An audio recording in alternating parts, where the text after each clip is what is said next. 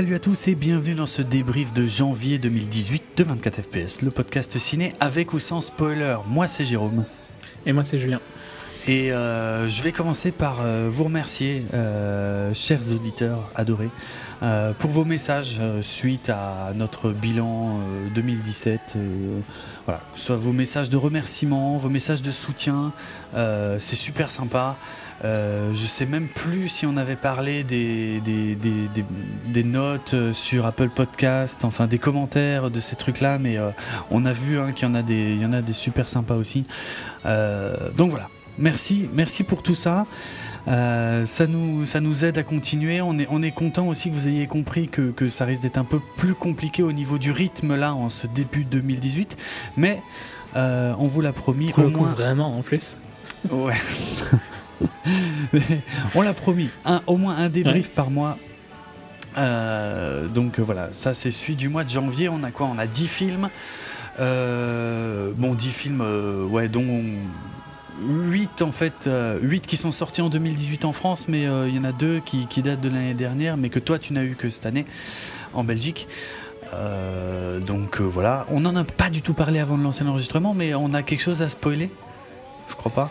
Je pense pas. On verra bien sur euh, le dernier si peut-être il faut, mais je pense pas. Mhm. Moi, je pense pas non plus. Donc a priori, une émission entièrement sans spoiler pour démarrer 2018 avec euh, les 10 films euh, que voici The Party, Le Grand Jeu, In the Fade, Downsizing, The Greatest Showman, L'échappée belle, The Passenger, Les heures sombres, The Florida Project et Three Billboards, les panneaux de la vengeance. On aura l'occasion de revenir sur les traductions, euh, voire adaptations. J'adore le Three Billboards, les panneaux de la vengeance. Ah non, celui-là, celui-là, il est assez épique. On, y reviendra. Euh, bon, c'est toi qui ouvre le bal alors avec The Party, un film qui était sorti en France en septembre 2017 et euh, qui ne me dit absolument rien. Ouais, c'est vraiment purement par hasard que j'ai été voir ce truc-là. D'accord. Euh, donc qui, je pense, n'est plus à l'affiche ici non plus. Et c'est un tout petit film qui dure 71 euh, minutes, donc euh, c'est super court. Mm. Et c'est même surprenant, hein, un film qui dure aussi peu de temps, parce bah, que quand ça s'arrête, j'étais genre, ah, c'est fini en fait. et ça s'arrête un peu sur un, genre de. Pas un cliff, mais ça s'arrête sur. Euh, ouais, ouais, un petit peu un cliff quand même. ah ouais, d'accord. Ah oui, donc ça doit faire encore plus drôle, quoi. Ouais, parce que tu te dis, ah, ah mais en fait c'est fini. Hmm. Ah mais il est, il est que, ah mais ça a duré une heure en fait. c'est marrant. Euh, et euh, bon, de quoi ça parle euh, ben, C'est un huis clos, c'est une poéticienne qui vient d'être... qui vient de recevoir une, sa nomination au ministère de la Santé, en, donc en Angleterre. Mm-hmm. Et ben, pour célébrer, elle invite ses amis proches à une petite fête d'après-midi, soirée. Quoi. Euh, et dans ses amis, il y a euh, son ami, euh, son ami April, qui est aussi poéticienne, avec son partenaire allemand Gottfried, qui est complètement dans la lune en permanence, mhm. qui est un life coach et un spiritual healer, tu vois le style. un couple d'amis lesbiennes où une est prof de Women Studies, tu vois le, aussi le style que ça va être. Euh, et puis euh, une de ses collègues et euh, son mari qui est un banquier.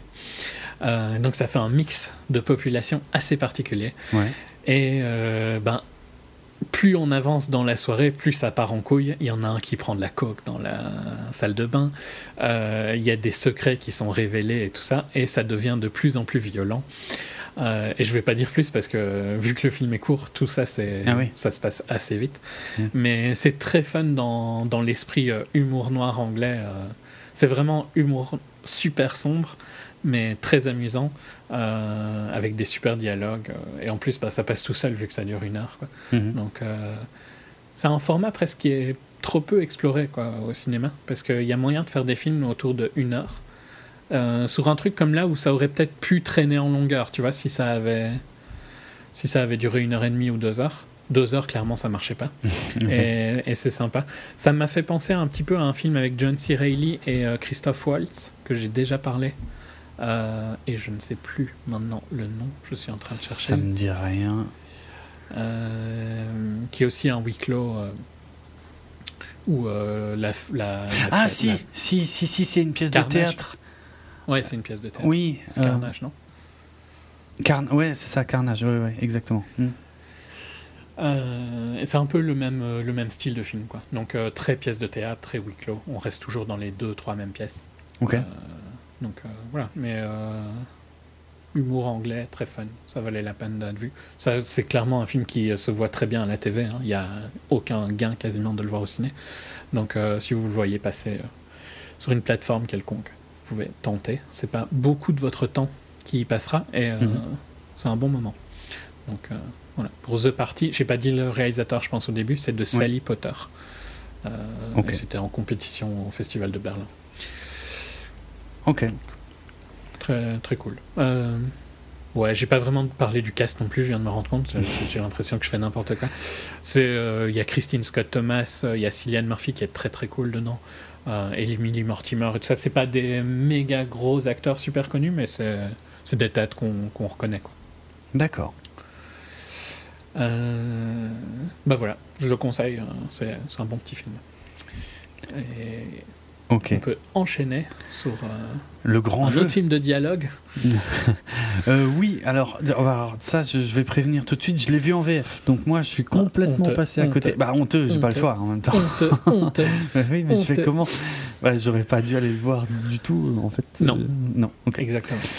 alors, le grand jeu, alias Molly's Game en VO, première réalisation de Aaron Sorkin.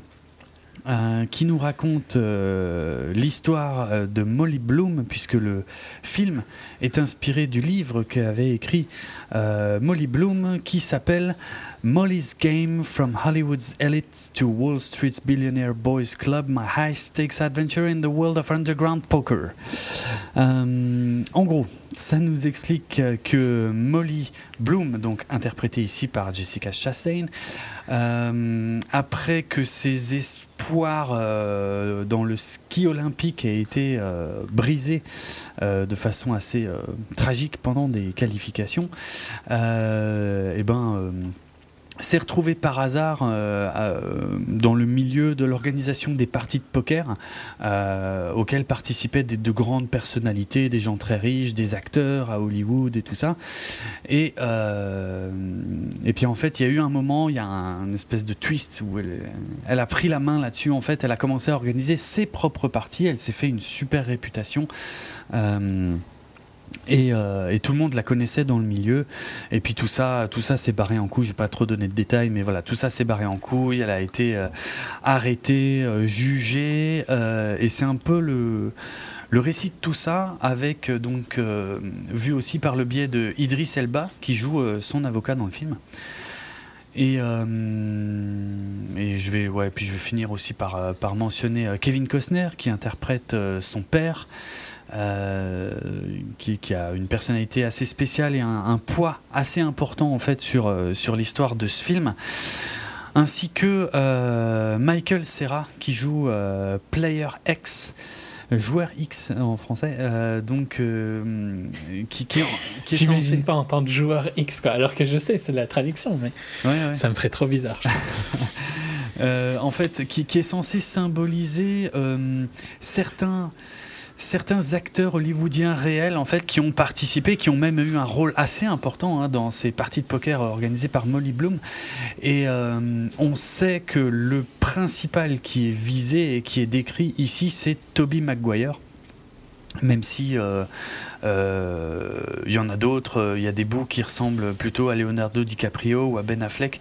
Euh, tiens, il faut que je recherche vite fait. j'avais j'avais une liste hein, des, des, personnes connues parce que dans le dans le film il y a aucun aucune personnalité, aucune véritable personnalité, je crois, qui est vraiment nommée. Je sais plus, j'ai un doute. Non. Euh, mais en fait, en faisant des recherches, euh, j'en avais trouvé quelques-uns. Mais c'est expliqué dans le film d'ailleurs. Hein, euh, ça fait partie d'ailleurs de, de, de, de, ce qui fait un peu la spécificité de Molly, c'est qu'elle n'a jamais révélé les noms des personnes qui avaient participé à, à ces parties de poker, sauf quelques-uns à cause d'une circonstance qui est indépendante de sa volonté à elle en fait. Donc du coup, ça ne changeait rien de, dévoiler leur, leur identité à eux. Mais bref, voilà. Ça fait partie des nombreux sujets abordés dans le film, qui se trouve être donc la première réalisation d'Aaron Sorkin. Donc Aaron Sorkin, euh, je ne sais pas comment euh, présenter, euh, The West Wing, The Newsroom. Sports Night avant. Je connais pas. ok. Studio... Bah, c'est sa première, on va dire, grosse série. Ah d'accord. avec Felicity Huffman et tout ça. C'était déjà dans le euh, c'était euh, une version fictionnelle de Sports Center euh, d'ESPN. D'accord. Pour les Américains, ça parle plus évidemment, mais une émission sur le sport. Quoi. c'est le même style de. De toute façon, il écrit toujours de la même manière dans toutes ses séries. Hein. Sports Night de West Wing, Studio 60 de Sunset Strip, où il hmm. revenait euh, dans le truc TV, et puis The Newsroom qui était encore un truc TV. Donc, euh, The West Wing fait un petit peu en fait tâche dans le, le groupe des quatre autres euh, qui parlent de production de séries TV. D'accord. après le style d'écriture, que ce soit dans The West Wing ou dans Studio 60 ou dans The Newsroom, ou dans Sports Science, c'est exactement le même. Donc, le, le, typique de Sorkin, c'est le walk and talk, hein, mm-hmm. où il fait bouger ses persos qui parlent avec clairement des gens qui ont écrit leur dialogue derrière, hein, parce que c'est impossible de parler comme ça. C'est impossible de parler comme ça, on est bien d'accord. C'est à la fois une qualité et un défaut du film. Euh, même en français, hein, ça se sent dans certaines euh, scènes. Mais sinon, euh, pour son travail au ciné, ben, Social Network. Hein, oui, voilà, je pense que c'est le plus connu. Et... et sa version de Steve Jobs. Ouais, oui, tu fais bien de dire sa version, parce que c'était c'était plus de la fiction qu'autre chose, mais ouais. Euh, qui était aussi dans la même manière hein, des, dialogues hallucinants, hein, des dialogues que j'adore, j'adore le son style d'écriture et tout ça. Euh, et ce côté irréaliste ne me dérange pas tellement, mais oui, ça, ça rend le truc un peu irréaliste aussi parce que personne mm. ne parle comme mm. Sorkin écrit. Si je pouvais parler comme Sorkin écrit, mais wow, super quoi, je serais euh, ultra heureux. Tu m'étonnes. Tu m'étonnes. J'ai retrouvé les, célébrités hein, qui participaient aux parties de poker de, Molly Bloom. Donc il y avait Leonardo DiCaprio, Toby Maguire, Ben Affleck, cela je vous avais déjà dit, mais on avait aussi Matt Damon, euh, Macaulay Culkin, euh, Alex Rodriguez et euh, Pete Sampras. Et donc, comme dit, je le répète, ces noms-là ne sont connus que parce que ils ont été mentionnés par quelqu'un d'autre. elle, par contre, a toujours été d'une discrétion assez irréprochable sur le sujet. Euh, bah, Aaron Sorkin, pour revenir à lui, en fait, à la base, il a juste été, il, juste, il avait été embauché pour euh, pour écrire l'adaptation du, du, bouquin de, Molly Bloom. Et puis euh, une chose menant à une autre, apparemment, il s'est retrouvé ben, à la à la réalisation, donc sa première réalisation. Molly Bloom elle-même, d'ailleurs, a demandé à ce que ce soit Jessica Chastain qui interprète son rôle. Ce qui est pas une mauvaise chose euh, d'ailleurs, parce que euh, Jessica Ça Chastain, bien. Ouais, elle est vraiment bien, je pense. Ouais, ouais. Euh, je vais préciser que le personnage d'Idris Elba est complètement fictionnel et ne reflète pas du tout la réalité. Hein. C'est un, un ressort d'écriture justement. C'est un, un, pur ressort scénaristique en fait pour faire dire certaines choses, pour faire raconter certaines choses dans, dans le film. Donc là, c'est un pur produit de d'Aaron Sorkin. Et pour les grands connaisseurs d'ailleurs de l'univers d'Harold Sorkin, euh, ce, cet avocat interprété par Idris Elba euh, euh, travaille pour une euh, pour une société qui s'appelle Gage Whitney. Et apparemment Gage Whitney c'est une société fictionnelle créée par Sorkin qui qui qui, bah, qui apparaît justement dans The Newsroom, dans The West Wing. Enfin il y a c'est un nom de société en fait qu'il a qu'il a mis dans plusieurs de ses créations. Mm. Euh, Qu'est-ce qu'on peut dire sur le film? En tant que réalisation pure, y a... sans, sans, plus. Ouais, il n'y a rien. Il n'y a, rien d'exceptionnel. On, euh... on, est d'accord. Ouais. Mais euh, en même temps, je dirais qu'il n'y avait rien d'exceptionnel dans Steve Jobs non plus en tant que réel. Euh, mm -hmm. Donc il fait pas. Bah, il, écrit, il écrit pas des films qui mènent vers ça en fait. C'est peut-être ça. Ouais, le... mais euh, j'ai envie de dire ça et en même temps j'ai envie de dire que Fincher a quand même fait quelque chose de son dialogue. C'est vrai. Qui est unique visuellement, donc c'est un peu facile aussi de dire. Euh... mais c'est clair vrai. que c'est pas la force de son style mm. et que les dialogues euh, surplombent tellement euh, tout délire visuel qu'il pourrait avoir. Il faut être quelqu'un de talent de Fincher, je pense, pour euh, arriver à à sortir quelque chose de qui te fait oublier le dialogue quoi presque ouais, ouais. Euh... mais oui il y a rien d'incroyable sur la réelle euh, la force du film c'est clairement sur les dialogues et sur les deux interprétations de Chastain et de et d'Idris quoi ouais qui sont qui sont bien euh... qui sont vraiment ouais, qui sont, sont vraiment bien. bien qui fonctionnent très bien juste quoi je trouve ouais, ouais. c'est marrant parce qu'en fait euh, je, genre j'ai entendu parler de Molly's Game depuis super longtemps ouais, moi aussi et le truc c'est que j'ai jamais lu de de quoi ça parlait euh, mm. et j'ai même pas fait le lien avec Molly Bloom que j'avais déjà entendu parler avant ah ouais et donc okay. en fait quand je suis allé voir le film euh, j'avais en tête que c'était un film sur le sport parce que c'était j'avais oh, sûrement merde. dû voir un trailer tu vois ouais. Et donc je m'étais dit, euh, bah, c'est un film sur le sport, hein. ok, on verra bien ce que c'est. quoi. Mm -hmm. Et puis après je me suis dit, ah mais oui, mais c'est un truc de poker en fait, ce machin. ouais. Donc c'est sorti de nulle part pour moi le, ah, le côté poker. Excellent. Euh, mais ça ça m'a pas gêné. Hein. Bon, j'aime bien en plus ce milieu-là. Je sais pas vraiment parce qu'il n'y a rien de mauvais dans le film, ouais. mais il n'y a rien qui, qui mérite spécialement qu'on en parle pendant longtemps. Ben, je suis d'accord. C'est juste. ça, ça fonctionne bien tout le long, franchement. Tu, c'est bien rythmé. Il y a, y a des scènes même où je trouve qu'Idris Elba, vers la fin du film, euh, est vraiment. Euh, oui, je vois. Élancé et ça. ça c'est excellent. Ça marche à ouais, fond. Quoi. Ouais, ouais, c'est vrai. Euh, le problème, c'est que toute son interprétation est un peu passive aussi. Et donc, je trouve que c'est le bon choix. Hein. Je trouve que c'est le bon choix de comment interpréter ce personnage-là. Mm -hmm. Mais T'as envie un petit peu plus de, de creuser peut-être à un certain moment T'as pas eu ce ouais, feeling-là un si, si, si, si, moi je. Alors, je, je, je retiens juste que. T'as dit que c'était bien rythmé tout le temps. Moi, j'ai trouvé qu'il y avait un petit creux à un moment quand même. Ça, okay. ça avance plus trop et puis euh, on commence à tourner en rond. Il est temps d'arriver au dénouement, quoi. Il a. Euh... Le film est long hein, aussi, il dure 2h20. Ouais, euh... voilà, ouais, non, c'est vraiment long quoi pour raconter ça. L'histoire est plutôt sympa, c'est intéressant de savoir comment cette nana qui. A appris, à la base ne connaissait rien au poker. En plus, c'est super récent hein, comme histoire, c'est le début des années mmh. 2000. Euh, euh, enfin, c'est euh... récent et c'est une toute autre époque aussi. Ouais, ouais, oui, c'est oui, vrai. C'est vrai.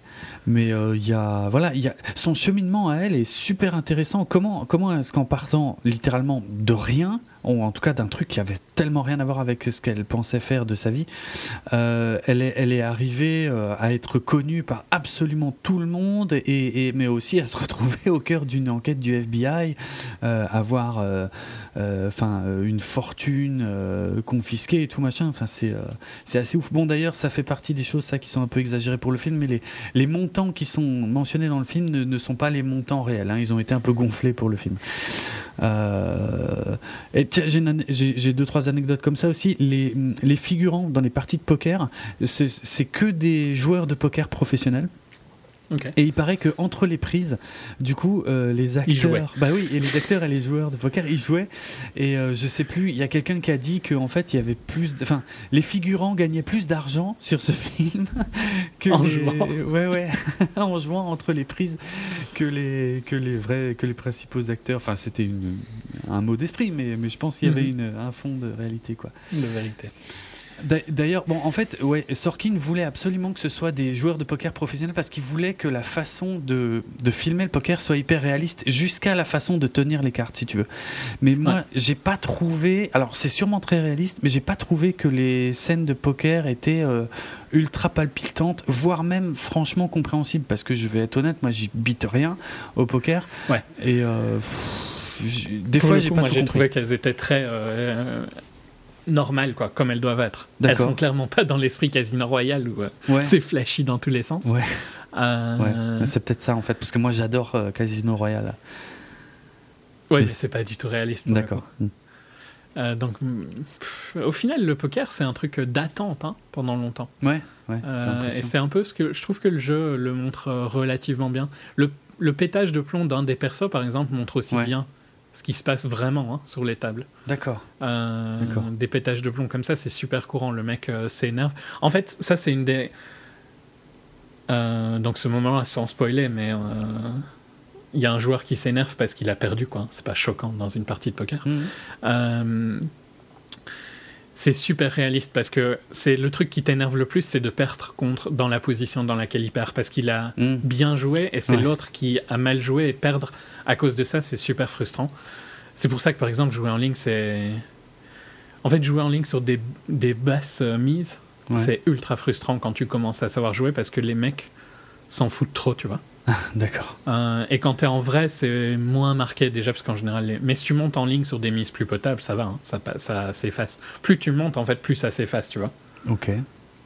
Dans le sens où, tu vois, euh, tu, tu, vas aller, par exemple, jouer au poker euh, en ligne ou en vrai, hein, tu vas mm. te dire que tu vas perdre la mise que tu mets, genre 100 euros ou quoi. Mm. T'en as un peu rien à foutre, donc tu joues un peu n'importe comment, tu vois. J'en aurais pas rien C'est ce que fait le.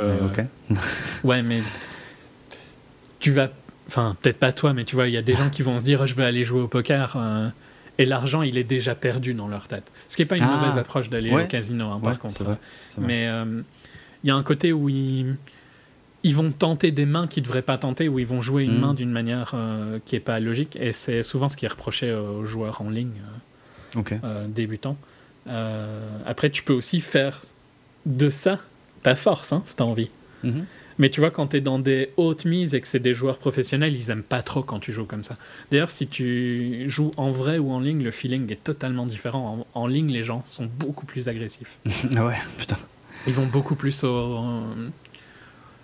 Ils vont beaucoup plus euh, voir les cartes et tout ça, alors mm. qu'en vrai, euh, on va te faire payer pour aller voir les cartes. Ah ouais. Euh, alors que tu vas, parfois, tu auras rarement, dans mes expériences, après j'ai pas joué sur des tables à 10 000 dollars comme eux, hein. mm. dans mes expériences, tu vas jamais aller sur dans un casino, tu vas jamais voir les cartes, les trois premières, hein. si t'as pas, il y aura toujours quelqu'un qui aura augmenté le blind à ce moment-là, quoi. Sur les, les, joueurs, tu vois, parce mm. qu'il va pas te laisser aller voir les cartes sans que tu payes. Donc ça veut dire que tu t'es quand, tu, quand les cartes sont dévoilées, en général, tu n'as plus que les joueurs qui avaient des, des mains potables, tu vois. Tu pas, pas allé euh, au flop avec 3 sets, par exemple. Tu, tu me parles euh, chinois, hein, je te jure. Ok. Donc, tu comprends qu'il y a 3 cartes qui sont dévoilées, tu as 2 cartes en main. Ouais, ouais, ouais. Ok. Et puis après, il y a une carte qui est dévoilée après, et puis encore une carte après. Mmh, ouais.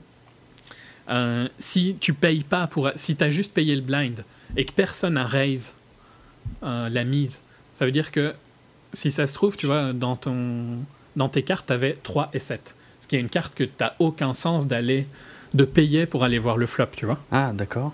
Ok? Parce que c'est une, carte, c'est, une main de merde. Euh, 3 et 7, ça veut rien, ok? Le blind et le flop, c'est pas la même chose? Non. J'y comprends rien.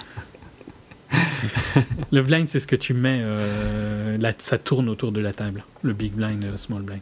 J'y jamais rien compris. On a déjà essayé de m'expliquer, hein, parce que c'était un jeton, effectivement, c'était marqué dessus, mais j'ai jamais compris pourquoi ce truc se promenait. parce que c'est là où. Euh, c'est cette personne-là qui joue en premier. ah. Euh, ça a une importance aussi où tu es dans, dans, la table par rapport à comment. Par exemple, tu vois, si tu es le premier à miser, c'est beaucoup plus difficile de miser parce que tu ah sais pas ce qu'ont les autres. Oui, oui, d'accord. Donc c'est un défaut et un avantage en fait d'être. Mais bon, là, ça devient un peu trop compliqué. Mais globalement, en ligne, tu vas souvent pouvoir aller voir le flop avec tes sans rien payer ou juste le blind, tu vois, ou big blind quoi. Il y a le big blind et le small blind. Euh, et ça, c'est un truc qui arrivera jamais en vrai parce que ils vont, ils veulent être sûrs que quand le flop est là, t'as pas été au flop avec n'importe quoi. Parce que globalement, c'est une manière de savoir un peu ce qu'ont les autres, tu vois.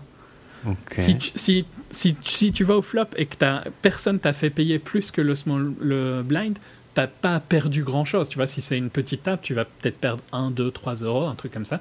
Tu t'en fous un peu. Euh, et donc, tu vas peut-être y aller avec des mains, une main de merde. Ça va, c'est toujours un peu clair Non, non pas, franchement, non. non, je comprends pas tout. Mais euh... J'essaye d'expliquer, mais ça ne va pas.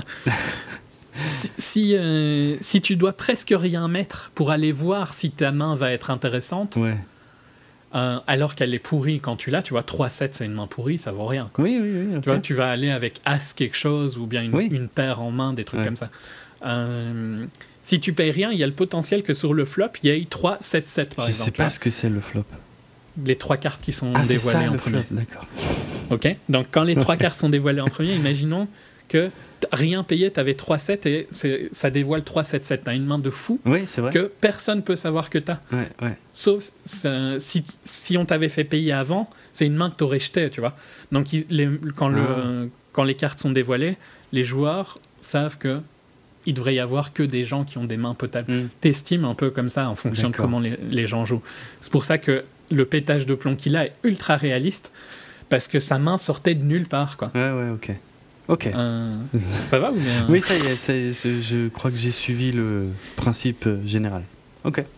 Et, et, en général, quand tu pètes les plombs comme ça, tu fais de plus en plus d'erreurs parce que tu ne bah retournes oui. plus sur tes bases. Quoi. Oui. Et ça, c'est super réaliste euh, du poker. Tu le vois dans les tournois, tu le vois quand tu joues en vrai et tout ça. Il y a des mecs à un moment, il y a un déclic.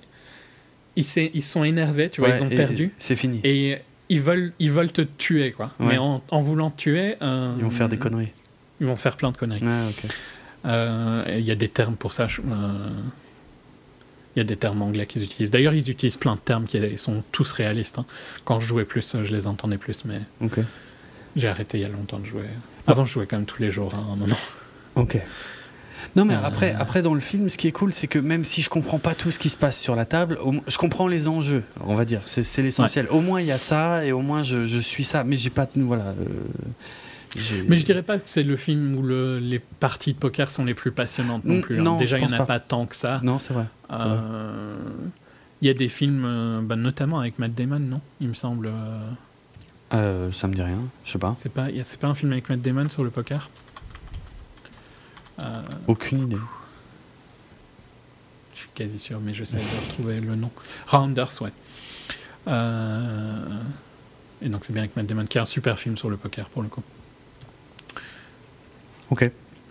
Donc euh, ouais, si, Ok. si, euh, si ça vous intéresse et que vous l'avez jamais vu, moi j'avais beaucoup aimé Rounders, où il joue un, un étudiant en droit et qui essaye de euh, qui essaye de gagner de l'argent en jouant quoi. Mhm. Mais bon, il se passe plusieurs trucs et tout ça, mais les parties sont vraiment intenses pour le coup. Il y a Edward Norton aussi dedans. C'est un, un assez vieux film, je pense qu'il a 20 ans maintenant. mais- Oh merde, ah ouais, d'accord. C'était avant que le poker soit aussi populaire que maintenant. Ah Quand d'accord. même si ça a peut-être un peu baissé le poker. Ouais, maintenant, je crois, On en entend moins parler. Mm. Mais bon. Euh, Ouais, je suis resté longtemps sur le poker, mais de toute façon, c'est pas vraiment important dans le film. Hein. C'est juste, oui, moi, les parties m'ont paru relativement réalistes quand on les voit jouer et tout ça. Euh, et ce moment-là est très, très sympa. Parce que c'est, ça arrive clairement. Hmm. À tout niveau, tu vois, pas juste à des niveaux comme ça, ça arrive à des niveaux plus bas aussi. Mm. Euh, Parce que c'est, quand même un. Ouais, je suis pas sûr que c'est vraiment pour toi, parce que c'est ultra. En fait, le truc, euh, le poker, c'est super. C'est une compétition et l'argent que tu gagnes, tu l'as pris à quelqu'un d'autre. Donc c'est vraiment une compétition directe. Ouais. Euh, c'est une truc. mentalité assez Ouais, particulière. ouais, c'est- c'est- franchement, c'est pas mon truc. Ouais. En ligne, c'est différent de en vrai. En vrai, tu vois la, tu, enfin, tu vois la personne à qui tu prends l'argent ouais, que non. tu gagnes. C'est particulier. Chelou. J'adore. euh, Ça me manque un peu de. Mais ici, les, les mises pour aller au casino sont ultra chères, je trouve. Euh, aux US, c'est un peu moins violent. Au Canada. Soit.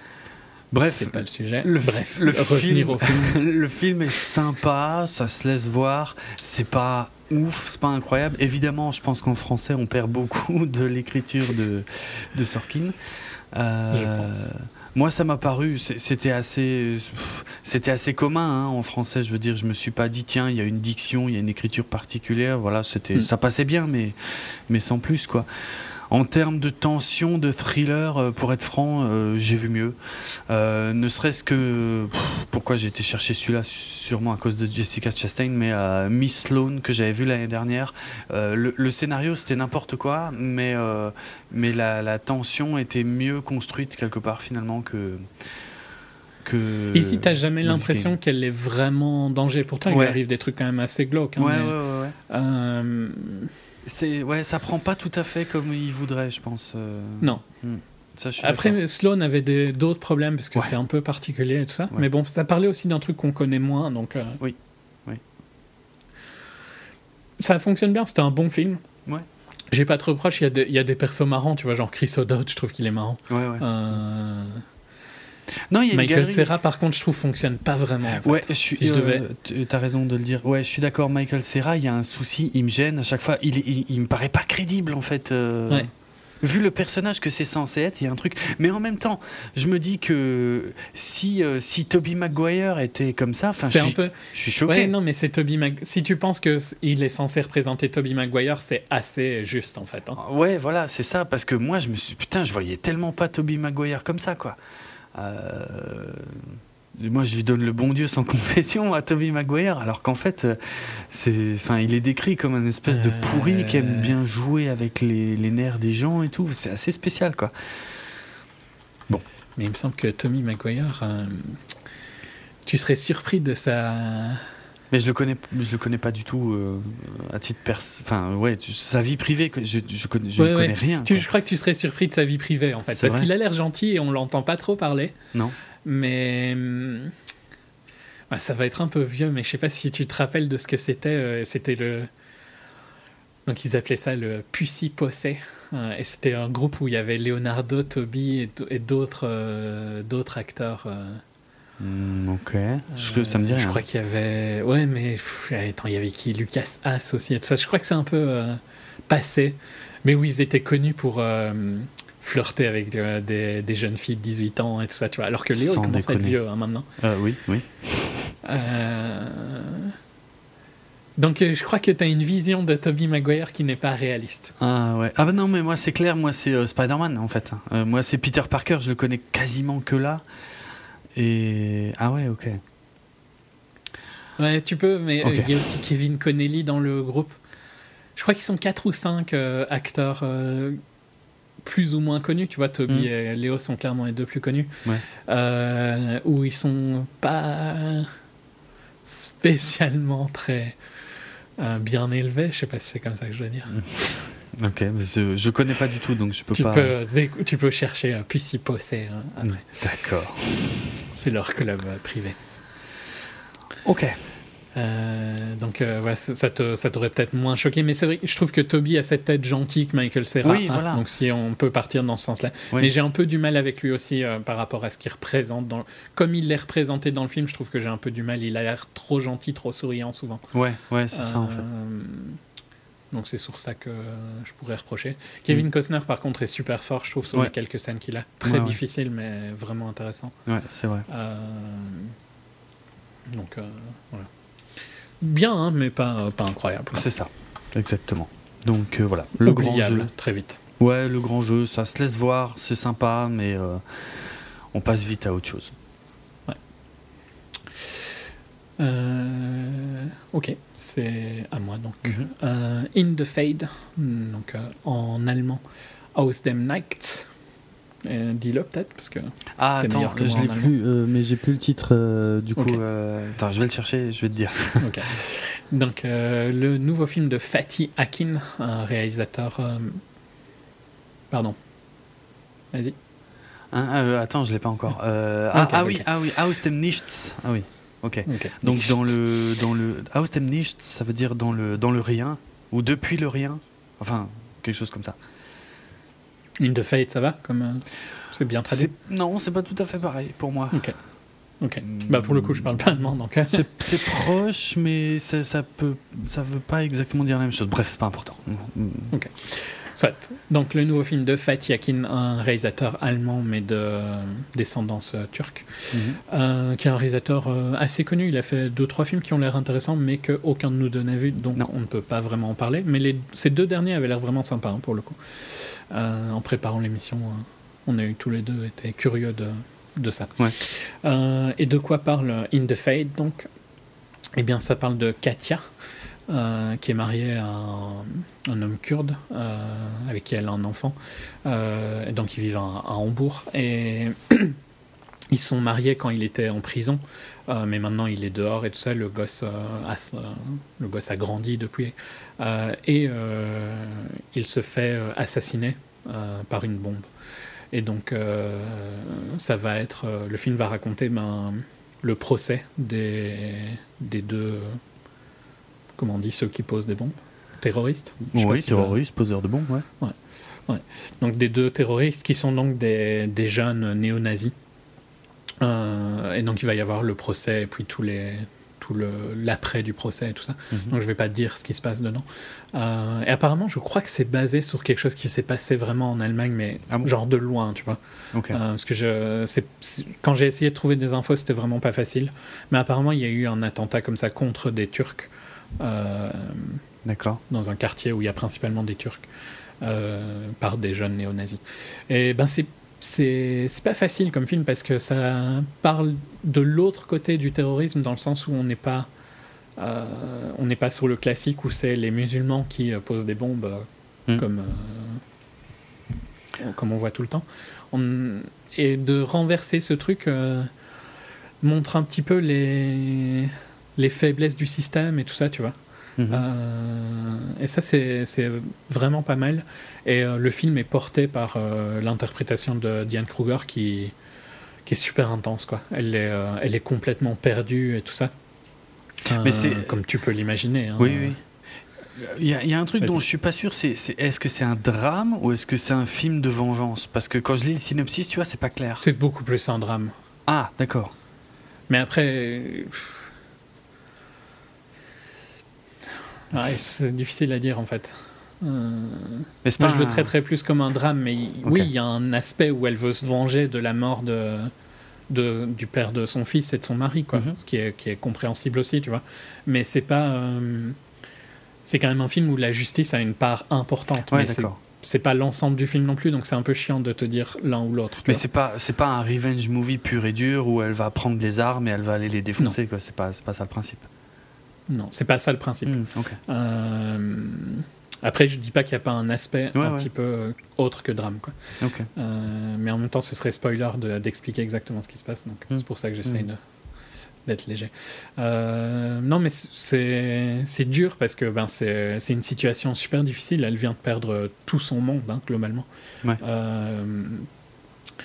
En plus, elle n'est pas supportée du tout par euh, ses parents qui étaient contre son mariage et ah euh, les parents de son mari donc euh, décédé qui étaient aussi contre le mariage et qui veulent reprendre le corps de leur fils pour aller en Turquie. Donc tu vois, il y a plein de trucs qui se passent en même temps où tu comprends qu'elle est assommée dans tous les sens et il y a une vulnérabilité dans sa performance, mais aussi une force, tu vois, de survivre à ça qui est, qui est super bien gérée. C'est vraiment pas un rôle facile pour elle.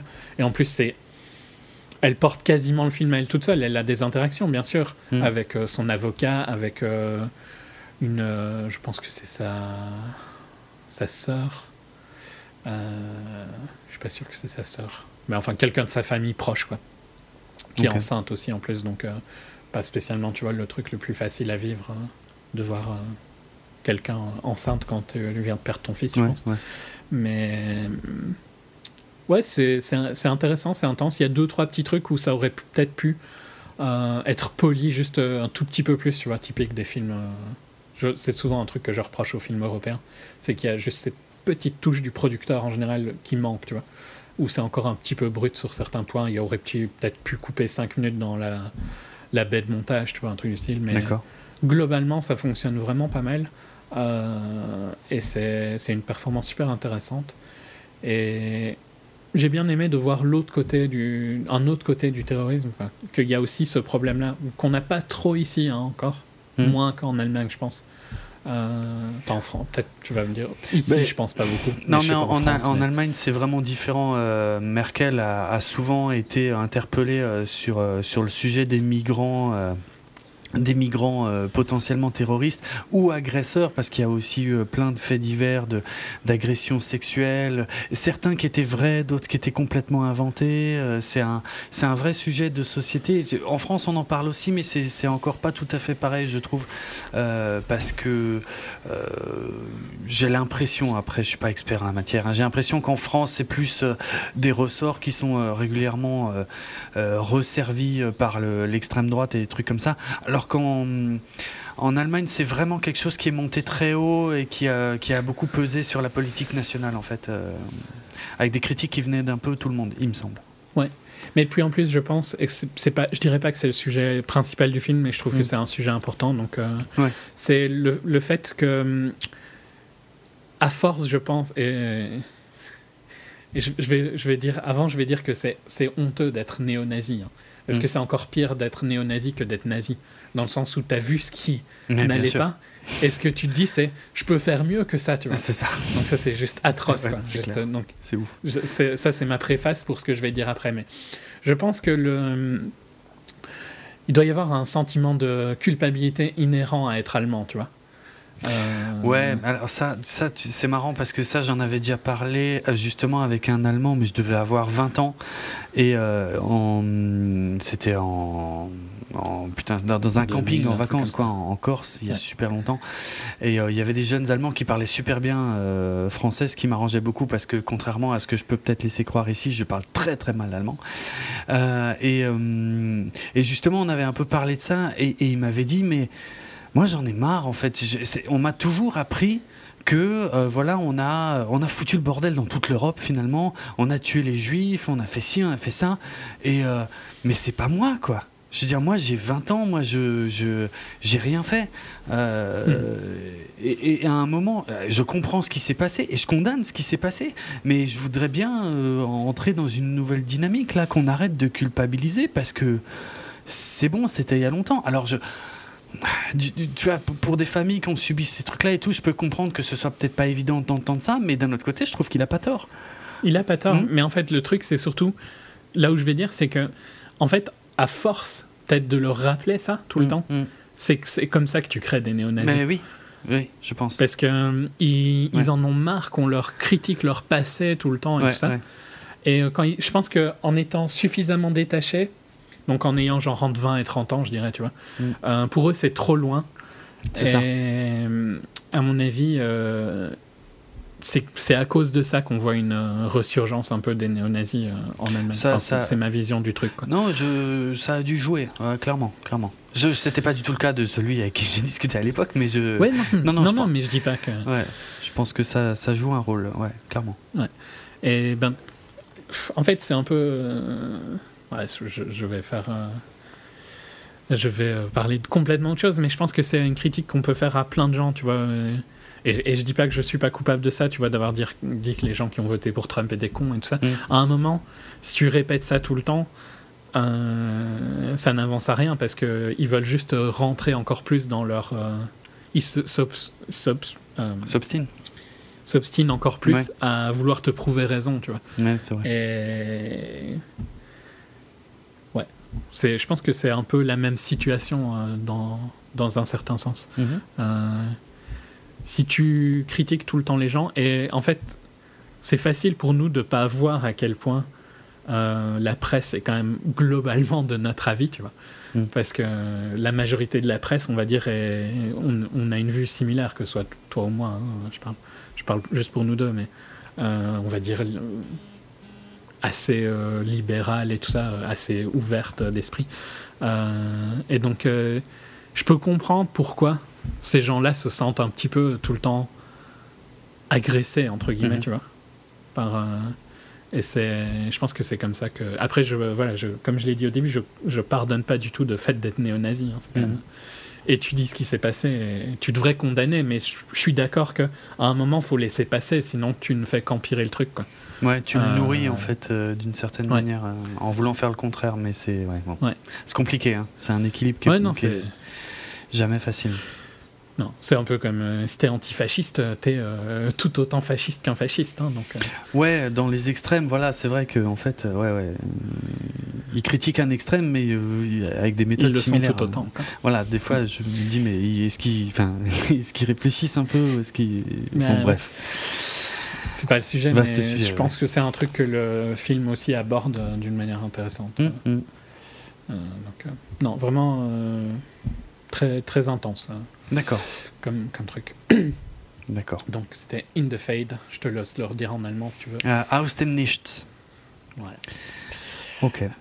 beaucoup moins intense. Ah, ça c'est clair, beaucoup moins intense. Downsizing, la première grande arnaque de 2018 qui nous est servie par euh, Alexander Payne. Alors, Alexander Payne, on a déjà parlé hein. plusieurs fois. Ouais, moi pas autant que toi. Ouais, non, moi je suis fan. Moi, je suis Parce que Sideways, moi je me suis pas encore remis de l'ennui intersidéral que, qu'a, représenté cette espèce de road trip euh, sur la route des vins euh, californienne qui ne m'a jamais intéressé tu sais que ce film a.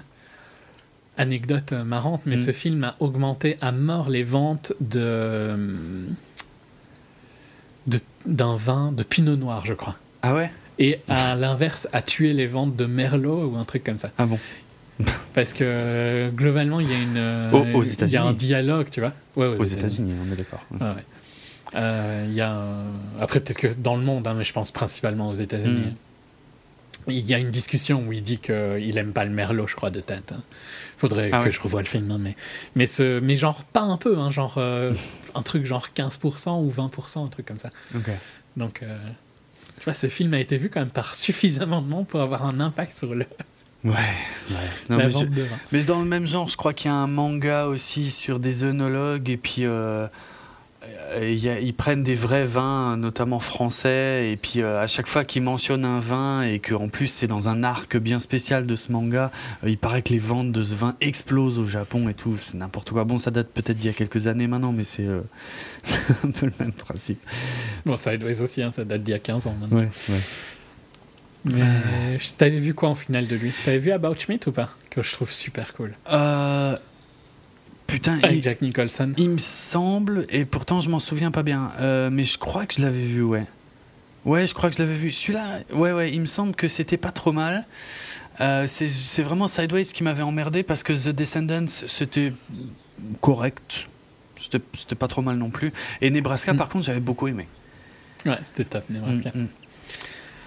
Donc euh, ouais, non, il y avait quand même une petite attente quoi euh, pour euh, pour downsizing là, cette histoire de gens qui choisissent de rapetisser. En plus, on leur convertit leur pognon, on multiplie leur pognon s'ils acceptent d'être rapetissés, parce qu'évidemment là, c'est un un procédé qui est, il euh, y a pas, on peut pas faire marcher machine arrière, voilà, irréversible, c'est ce que je cherchais.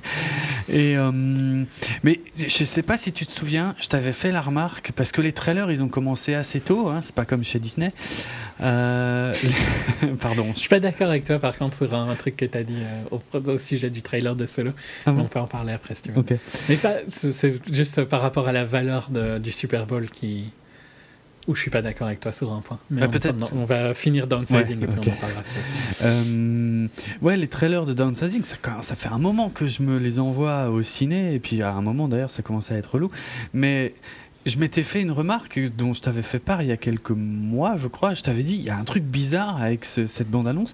Ça me vend le concept, mais ça me dit pas ce que raconte le film. Et hmm. Eh ben, il y avait de bonnes raisons à ça, dis donc. ça raconte que dalle, cette connerie. Euh, et je peux même pas dire que le film repose uniquement sur le concept des gens qui rapetissent parce que. Non, il y a des histoires techniquement, mais. Ouais.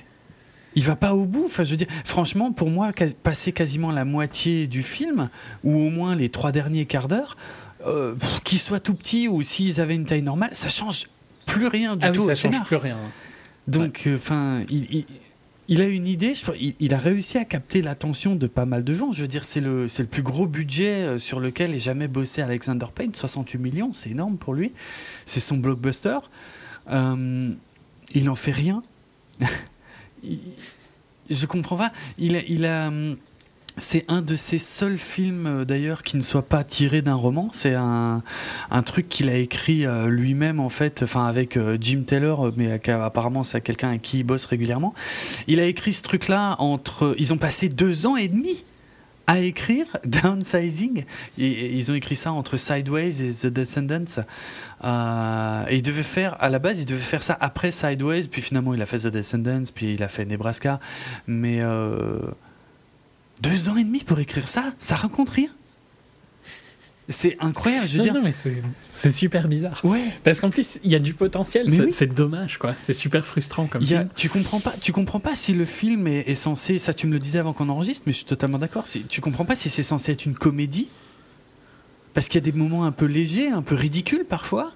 Ouais. Alors ça, ça t'arrache un petit sourire à droite à gauche, mais mais en fait, c'est, ça, ça va nulle part. Enfin, il, il, se passe rien, ça raconte rien.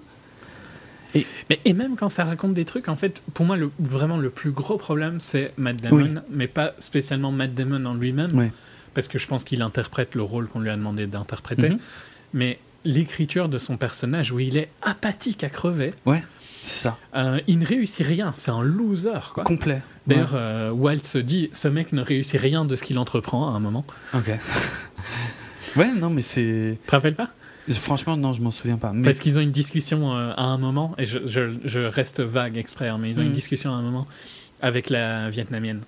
Où il lui dit Mais t'inquiète pas, euh, il rate tout ce qu'il entreprend. putain, Ça tu replaces ou pas? Euh, ah oui, ça y est. Ok, oui, oui, oui, oui, mais oui, je vois bien sûr. C'est un, un, moment, on va dire important si on veut, tellement on se fait chier. Mais euh, oui, oui.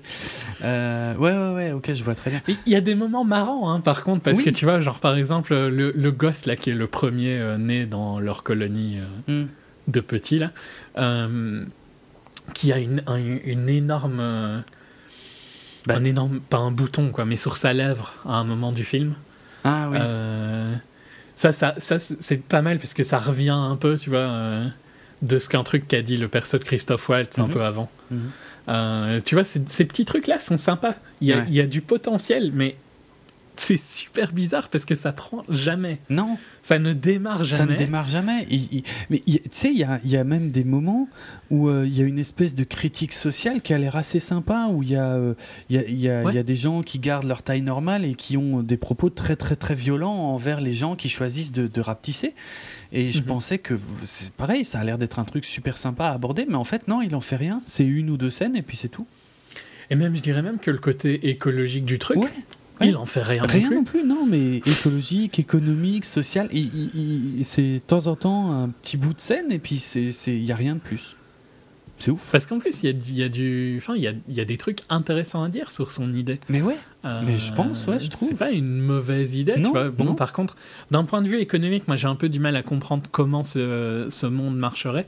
Hmm. Euh, parce que la majorité des gens n'y vont pour pas travailler. Tu vois, pourquoi tu y vas? Ouais. Euh, si c'est pour travailler là-bas, c'est un peu bizarre, tu vois. Euh, bon, lui, on, on, apprend pourquoi dans le film, mmh. pourquoi, mais il y a des boulots de merde que tu te dis, mais tu, pourquoi t'y es allé au final, tu vois, ça peut avoir ce boulot-là? Et en même temps, sans ces gens-là, comment est-ce que ce monde-là fonctionne? Bah oui. ouais, mais tu vois, mais je trouve que c'est un problème fondamental de son concept. Ouais, ouais c'est vrai. Euh, parce qu'en fait, il base pas assez le concept, je pense, sur le but écologique de Traptissir. Mhm. Il le base très vite sur l'argent, et puis après, il l'oublie. Enfin, il l'oublie pas vraiment, ça reste un truc euh, clé, parce que le perso de Walt s'est quand même intéressé par l'argent et tout ça, mais je trouve que le système économique de leur, euh, je sais pas, ville, je sais pas comment je dois dire, est bizarre. C'est vrai. Il n'a pas beaucoup de sens si tu le développes. Et je me demande si c'est peut-être pour ça qu'il le développe pas. Je sais pas. Ou est-ce que c'est juste qu'il en a rien à foutre et que tu vois, en fait, il y a trop de grandes idées mais qui sont jamais explorées. Mais on dirait qu'il sait pas quoi raconter. On dirait qu'il est, il s'est dit putain, c'est une idée géniale de rapetisser les gens. Et c'est tout. ça résout plein de problèmes, mais en fait, euh, bon, et, il s'est arrêté là. Et après, c'est juste des petites anecdotes de vie quotidienne d'un personnage qui est euh, moyen, qui est, qui est, très très très moyen. Ouais, même plus que moyen, hein, je trouve. Ouais, non, mais ouais. C'est plus un loser qu'un mec moyen. En ouais, c'est vrai, c'est vrai. Il a même pas d'avis en fait. Non, non, non. Il est, il est de toute façon, il, subit tout ce qui lui arrive pendant tout le film. Euh, il est pas intéressant à suivre du tout. Il y a, heureusement, il y a quelques persos un peu plus qui relève un peu le truc, qui nous réveille, on va dire. De Christophe Waltz qui fait du Christophe Waltz, hein, voilà, clairement, mais bon, au moins ça sauve un peu le truc. Ouais, c'est ça, c'est ça. Même euh, la, euh, la vietnamienne euh, qui, qui, est interprétée par Hong Chow. Alors, il y a quand même un truc super chelou avec l'accent, parce qu'en vrai, cette actrice n'a pas du tout cet accent. Hein. C'est Alexander Payne qui lui a demandé de prendre cet accent ultra cliché. Bon, je sais pas trop quoi penser de qui ça. Qui est presque dur, je trouve. Mais ouais, ouais, c'est ça, c'est un peu. C'est trop, en fait, c'est presque trop. Dans sa locution et tout, c'est ouais. mm. pas que l'accent en plus, c'est sa manière de parler. Euh. Mais par contre, l'actrice, elle a une énergie folle et elle, euh, elle porte les scènes euh, parce que l'autre, il nous endort, quoi, mais complet. Je, je crois que j'ai somnolé à un moment. Je me demande si j'ai pas somnolé. Ouais, ouais, je crois, je crois qu'il y a un moment où je me sentais partir. Il, il, se passe rien, ça raconte rien. C'est. Je m'en fous enfin, de, de, ces gens, quoi. Je veux dire, il y a des. Je vais pas dire qui forcément, mais enfin, il y a, y a, quelques caméos. Et quand, et quand, tu vois les caméos, tu te dis, c'est des acteurs connus, quoi. Et tu te dis, ah tiens, il est là, lui. Et, mais en fait, ça sert à rien. C'est gratuit. C'est juste. Ah, il y, a une énorme arnaque sur le perso de Jason Sudeikis pour moi. Euh, oui, oui, c'est vrai que. Qui est dans le trailer à mort, tu vois. et qui au début du film est souvent là. Mm. Et puis il est plus jamais là. Et le problème, c'est que c'est un mec marrant, Jason Sudeikis. Bah, ouais, ouais. Et, euh, et ça, ça fonctionne pas du tout, quoi. Ouais. Euh, ouais, en fait, mais en fait, tu peux dire la même chose un peu de Kristen Wiig, quoi. Mais je... des acteurs marrants. Ouais, ouais, mais bah, c'est dans le trailer, t'as dit. C'est pour ça oui, oui. On va, on va pas rentrer dans les détails. Mais oui, il y, a, plus, mais... y a le même souci avec Kristen Wiig, effectivement. Ouais. Et c'est, c'est, du coup, on est obligé de, de, suivre le personnage de Matt Damon qui est pas intéressant apathique, du tout. Quoi. Apathique. Et c'est long cette connerie, ça dure deux heures et quart pour rien raconter. C'est ouf. comment comment Et comme tu disais à un moment, en fait, il y a plus, tu vois même plus qu'ils sont petits. Mais non, ça change À part, euh, genre sur toute la partie de, euh, sur toute une partie plus tard, on va dire. À un moment, ils sont dans un bateau. Le seul truc qui dit qu'ils sont petits, c'est qu'ils tirent une bouteille, une bouteille d'absolute euh, grosse, quoi. Enfin, taille ouais, c'est vrai. Mais ça pourrait juste être une grosse bouteille d'absolute. ça changerait rien. Franchement, ouais. ouais, ouais. tant qu'à faire, si c'est si chiant que ça, enfin, je sais pas. Je t'achèterais pas de la vodka plus haut de gamme? Euh, J'aime pas la vodka, donc euh, franchement, Moi l'absolute ou une autre. Euh, mais enfin, je me dis que tu vois, si tu vends un truc qui doit coûter super cher dans leur monde, pourquoi c'est pas de la plus haute gamme bon, Ça, c'est un détail qui m'a, moi, je me suis dit assez con. Après, peut-être que la bouteille est plus facile à voir que genre une bouteille de Belvedere ou de Grey Goose. ouais, tu reconnais tout de suite. C'est vrai que tu sais ce que c'est en fait. La forme, quoi. Ouais, ouais. Et il y a d'ailleurs un, un, truc avec la, la bouteille de vodka, c'est que il y a quand même dans un, le trailer. Bah voilà, il y a un plan qui était dans le trailer qui avait l'air super sympa avec la bouteille couchée et les gens qui venaient se servir avec des seaux ou avec des trucs comme ça. Et, et ce plan-là est pas dans le film. Et, et, et ce qui m'a fait réaliser d'ailleurs, mais je me suis fait la remarque pendant le film. Hein, je me suis fait la remarque, je me suis dit à un moment il utilise même pas, on va dire, le concept de chérie, j'ai rétréci les gosses, tu vois, où ils avaient construit plein d'objets en super grand pour que les, les, acteurs puissent interagir avec.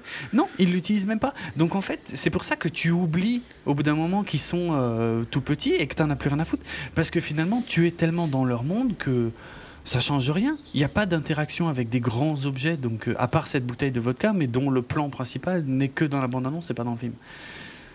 Je comprends pas ce qui s'est passé, mais il a, il, a, il a bien entubé tout le monde. Mais comment il a réussi à avoir un budget pareil avec un scénario aussi vide, quoi? Ah, il y, a la, y a la rose. Je crois que c'est le seul. Il y a que la rose. Euh. Mais effectivement, ouais, c'est ça. Il y a que la rose. C'est le seul objet. Et je. Putain, euh, c'est vachement limité, quoi. Je comprends pas. Franchement, je comprends pas et je déconseille totalement le film. Hein. Même, même par curiosité, ça vaut pas le coup de s'infliger deux heures et quart de, de rien ça raconte rien. Il n'y a pas de morale, il n'y a pas de. C'est rien. Je comprends pas. Non, même, même quand il y en a. Ouais, non. Mais ça va pas loin. enfin, c'est des trucs. Ça va, simples, ça, ouais. Ah. il explore rien de tous ces, toutes ces idées. Hmm. À, l'origine, c'était euh, Paul Giamatti, je pense, qui devait interpréter le personnage principal, qui fait très bien à l'américain moyen aussi. Ouais, et, dans un style différent. Oui, un peu différent par contre, pour le coup. Et Sacha Baron Cohen, j'imagine que lui devait être le, le, le, le fêtard, le, le, voisin un peu euh, expansif, quoi. Et euh, dans le rôle féminin, ça devait être. Euh, comment elle s'appelle Reese Witherspoon. Mais bon, le truc a mis tellement longtemps à se développer que finalement, tout, le monde, tout le monde a changé, quoi. Mais pour raconter rien Vraiment, non. moi, je considère que c'est une vraie arnaque. Hein, et, tout le monde s'est fait arnaquer dans cette histoire. Parce que je veux dire, il, vaut mieux regarder Chérie, j'ai gosses, ou même Ant-Man, qui utilise un peu mieux son concept. Euh, parce qu'en plus, c'était lamentable. La, campagne de promo de Downsizing, je parle des affiches et tout, c'était littéralement les mêmes qu'Ant-Man. En fait, il n'y avait pas de. Ils n'ont rien cherché à faire, quoi. non, il a arnaqué les producteurs, il a arnaqué tout le monde. Mais le film marche pas, hein, mais en même temps, faut pas déconner. Non, il marche pas. Faut pas déconner. Mais le problème, c'est qu'il a downsize son scénario aussi. En même mais voilà, exactement. Clairement. Non, mais c'était obligé de la faire, celle-là. oui, désolé. C'était nul, mais. non, mais c'est vrai. C'est vrai. Non, non, downsizing, c'est pas la peine. Regardez la bande-annonce, vous avez vu tous les bons moments et, tout le et en mieux, ouais, parce qu'en deux minutes, ça suffit pour raconter tout ce qu'il y a dans le film quasiment. Même s'il y a toute une partie du film qui est pas trop visible dans la bande-annonce, mais c'est une partie qui raconte rien, donc euh, ratez rien. Non. Mm. Euh, ouais, le seul truc qui est pas trop dans la bande-annonce, je pense, c'est le perso de Walt. Ouais, et, et la, et la vietnamienne. Ouais, mm, ouais, mm. c'est vrai. Clairement. Ouais, non, c'est cet arc-là qui n'est pas dans l'abondance, mais qui ne mène pas à grand-chose. Donc, euh, non, bouffe. C'est pas la peine. Ouais. Clairement. Euh, ben voilà pour euh, Downsizing. Mm-hmm. Je vais aller vite sur le suivant aussi. The Greatest Showman de Michael Gracie, qui est son premier film, écrit par Ginny Mix et Bill Condon. Donc Bill Condon qui a notamment déjà écrit Chicago et Beauty and the Beast. Donc ça va donner une idée. Et je pense qu'il a aussi écrit des. Ou, il a réel des Twilight Ouais, je crois qu'il a réalisé des Twilight. Euh, avec euh, dans le rôle principal euh, Hugh Jackman, et puis entouré de Zac Efron, Michelle Williams, Rebecca Ferguson, et puis plein d'autres gens que je connais moins. C'est un très gros cast hein, pour le coup. Mhm. et donc ça raconte l'histoire de P.T. Barnum, qui est quelqu'un qui a existé, quoi. Bah, et qui est oui, notamment du, cirque. du cirque. Voilà. Mm. Euh, et donc, euh, ben, ce que j'ai pas encore dit, c'est que c'est aussi un musical, hein, le genre préféré de, Quelle horreur. de Jérôme. Quelle horreur. Euh, ce qui est pas choquant pour Hugh Jackman, qui est ultra talentueux. Enfin, il, sait chanter, il sait danser, il, a la classe, mm-hmm. il sait tout faire, quoi, le mec. Hein. Euh, parce que passer d'un truc comme Logan à ça, où il est ultra joyeux, tu vois, c'est quand même super marrant. Mm. Euh, donc, euh, ben, c'est typique d'un musical, quoi. C'est des étapes de la vie de P.T. Barnum qui est super intéressante, je pense, et qui aurait été ultra intéressante en film, mm. pour le coup. Ah, ça, par contre, je suis bien d'accord. Je pense. Parce que ben, c'est un mec. ouais, il a inventé un autre style d'entertainment bah, qui n'existait pas avant. Euh, et donc, ouais, c'est. qui était un peu du freak show et tout ça, hein, mhm. clairement, c'est montré dans le film. Euh, mais. comment dire qui, qui, je pense, avait quand même aussi beaucoup de respect pour euh, ces, artistes. Mm. Qui, globalement, il y, a, il y a une phrase d'ailleurs à un moment, genre, il dit à quelqu'un un truc du style j'ai pas le mec lui dit j'ai pas envie euh, qu'on me, me rit dessus tu vois euh, et euh, il lui répond mais on rit, on, rit de toi dans tous les cas tu vois autant que tu sois payé pour quoi mmh. ce qui est pas faux je trouve tu vois de toute façon c'était quoi le, le, boulot de ces gens là à cette époque là mmh. c'était pas comme s'ils avaient des, du potentiel tu vois énorme quoi mmh. et puis, bah, oui, ils en avaient peut-être, hein, pour être franc. Mais, oui, on voulait pas de. Voilà, dans la réalité, c'était impossible qu'ils fassent quoi que ce soit autre que d'être des freaks. Quoi. Mm. Euh, ça, c'est triste pour l'époque, mais mm. c'était l'époque. Euh, bon, le problème, bah, c'est que oui, techniquement, ça raconte l'histoire de P.T. Barnum, mais euh, en séquence musicale, donc ben, il y a des énormes ellipses où ben, il devient de plus en plus connu et tout ça, et puis il, il, perd un peu parce que il, il veut faire des spectacles plus respecté par les critiques euh, avant de se rendre compte qu'il a tort. Enfin, tu vois, le, mouvement classique. Ouais. Euh, L'artiste Que tu peux imaginer. Ouais. Ouais, un petit peu. Euh, quoi dire il y, a il y, a des séquences musicales qui fonctionnent, mais il y a des séquences aussi que j'ai trouvées assez chiantes. après, si on est fan vraiment de ce style-là, tu vois, c'est sûrement plus cool. Mm-hmm. Mais moi, je l'avais lu, j'avais, j'ai été le voir par curiosité, parce que d'habitude, je vais pas voir les trucs comme comme Chicago et tout ça, ou c'était quoi le. quoi, Les Misérables Il y en avait eu un il n'y a pas longtemps, voilà, Les Mises. Hmm. je vais pas voir en général ces trucs-là parce que ça m'attire vraiment pas. là, je me suis dit juste parce que j'ai lu des critiques comme quoi les chansons étaient dix fois plus mémorables que celles de La La Land et tout ça. Ah bon euh, et donc euh, j'étais dans, encore dans ma hype Hamilton où je me suis dit bah, je vais aller voir un musical, tu vois. ça va peut-être être mon truc maintenant, les musicals. Maintenant je suis peut-être converti et tout. non, désolé, je suis pas converti. Ah,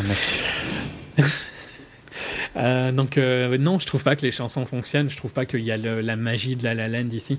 Alors peut-être que si tu es fan vraiment du côté musical un peu grandiose et tout ça, oui, tu le retrouves sûrement plus ici que dans La La Land, où je veux bien admettre que il savait pas vraiment danser et il savait pas vraiment chanter, mais c'était plus ce qui me plaisait dans La La Land, c'était plus euh, la déclaration d'amour à Los Angeles que faisait Damien Chazelle, quoi, et l'amour qu'avaient ces personnages pour Los Angeles. Euh, c'était ça qui me plaisait, c'était toutes les anecdotes par rapport à des films que j'adorais, euh, par rapport au cinéma et tout ça. C'était ça les forces pour moi de La La Land, pas les chansons. Mmh. Et ici, ben, il n'y a pas vraiment d'histoire, quoi. Je dis pas que je suis pas curieux un peu de ce qui lui arrive, mais au final, c'est pas ce que le film vend, donc euh, euh, ça m'a pas passionné, quoi. Après, je pense que à sa défense, je suis pas le public, tu vois. Mm. Visuellement, ça fonctionne bien, hein, ça, il danse bien et tout ça. Euh, Zac Efron est, est aussi assez talentueux, mais c'est je pense normal. Il vient aussi du même background, non? C'était pas des trucs musicaux euh, qu'il a été connu? Ah si, high school musical, c'est des trucs quelque euh, chose comme ça. Ouais, ouais, c'est vrai. Ouais. Donc euh, c'est logique qu'il sache danser, hmm. chanter, tout ça. Donc il va bien avec avec Hugh Jackman, tu vois. J'ai pas grand chose à reprocher au truc, si ce n'est que c'est pas mon style de film, quoi. Simplement. Ok. Je suis en train de regarder le trailer. Je trouve que pour des freaks, ils sont quand même très beaux. Hein. C'est pas, c'est pas comme le film Freaks, hein, où c'était des pas Du tout. Hein, pas du tout, pas du tout. Euh, puis ils ont tous un bon fond et tout ça. Et puis ah, notamment, par exemple, il y a euh, un, un, gros thème du film, c'est le fait que donc euh, le perso qui est interprété par Zac Efron, Philippe Carlyle, hmm. qui est donc un qui est basé sur James Anthony Bailey, qui était qui venait d'une famille riche, quoi, hein, globalement. Euh, et donc, il tombe amoureux de. Euh, de d'une artiste de trapèze, ouais. C'est comme ça qu'on appelle. Le fait du une acrobate. Sûrement. Oui, une acrobate, ouais, ça me paraît pas mal. Hmm. Euh, qui est interprétée par Zendaya. Mhm. Donc, je la connaissais pas vraiment avant. Mais si, tu l'as vu dans Spider-Man Homecoming. Ah, ok. Ah, attends, c'était qui alors dans Spider-Man Bah, c'est. Bah, je, je sais pas si je peux le dire, parce que c'est. Bah, c'est. Euh, ah, ok, ouais, c'est bon. Ouais, tu vois. Euh, ouais, ouais, non. Ah oui, mais elle était super jolie. Bah, elle était euh, géniale. Ouais, ouais. Mm. bah ici, elle est super jolie, tu vois. Et le truc, c'est que tout le racisme qu'elle se prend dans la tête, quoi, ah ouais. je trouve, n'est pas vraiment réaliste parce que. En fait, je crois que tu es censé être choqué qu'elle soit de merde comment j'essaye de trouver le terme politiquement correct de quand le père est blanc et que la mère est noire ou l'inverse euh, ah ouais je sais comment on le dit en anglais mais c'est vrai qu'en français j'ai un doute aussi. Euh, merde. Je me sens bien con là. Ouais je sais plus je sais pas.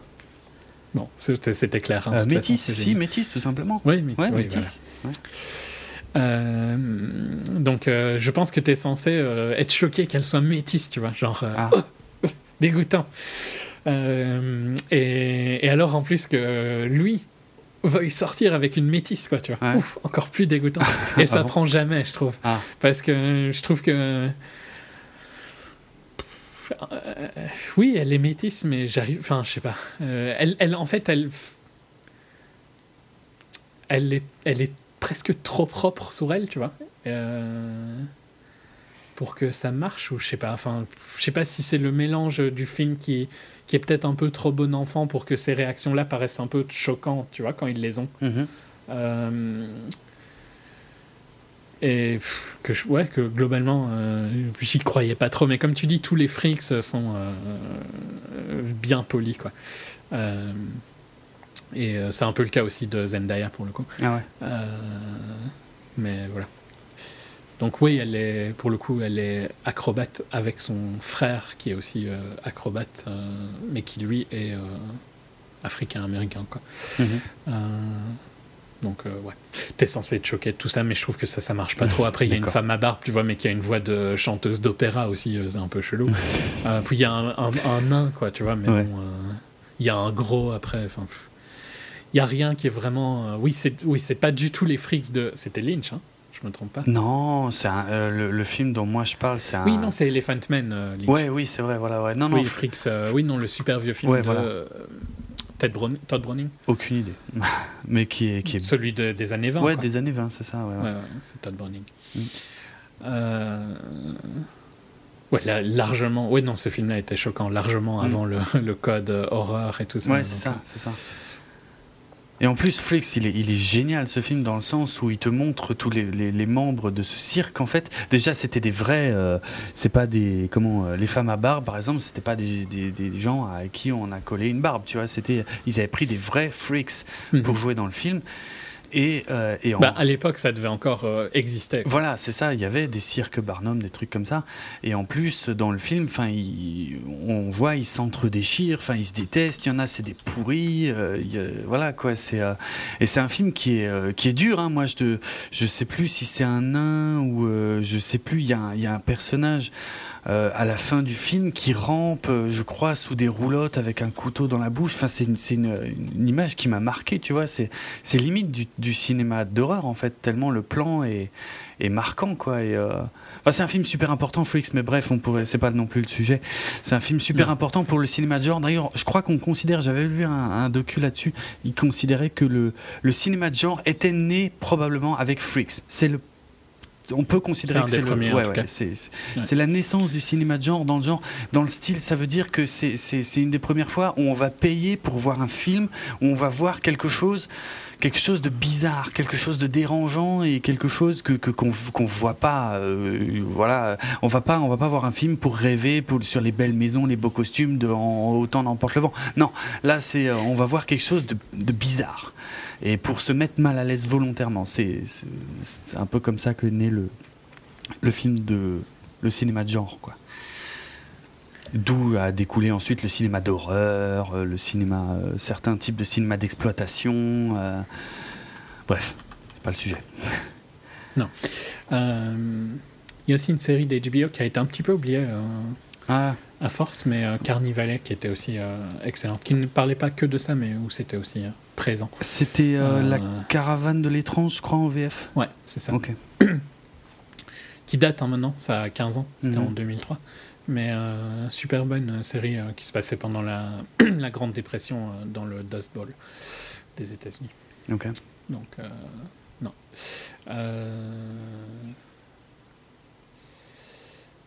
Donc, où il y avait beaucoup de, tempêtes et tout ça qui ont fait plein de, plein de famines hmm. dans les années 30.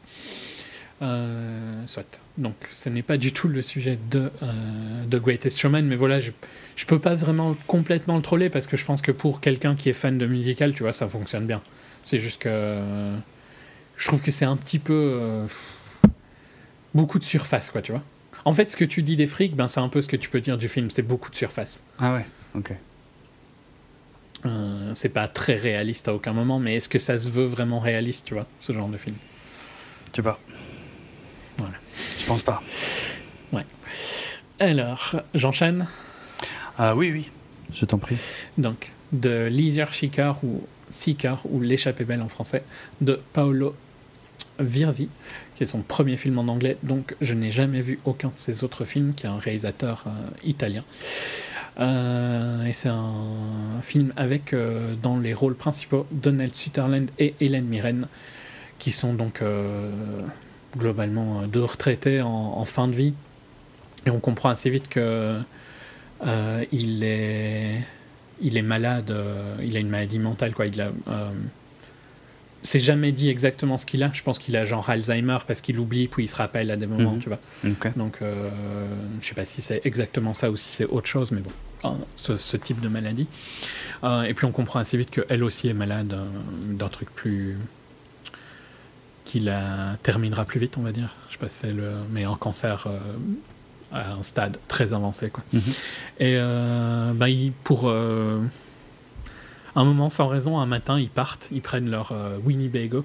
Donc, comment on appelle ça? C'est pas une caravane, c'est un mobilhome en français C'est un mobilhome, non? Sûrement, oui. Je sais pas.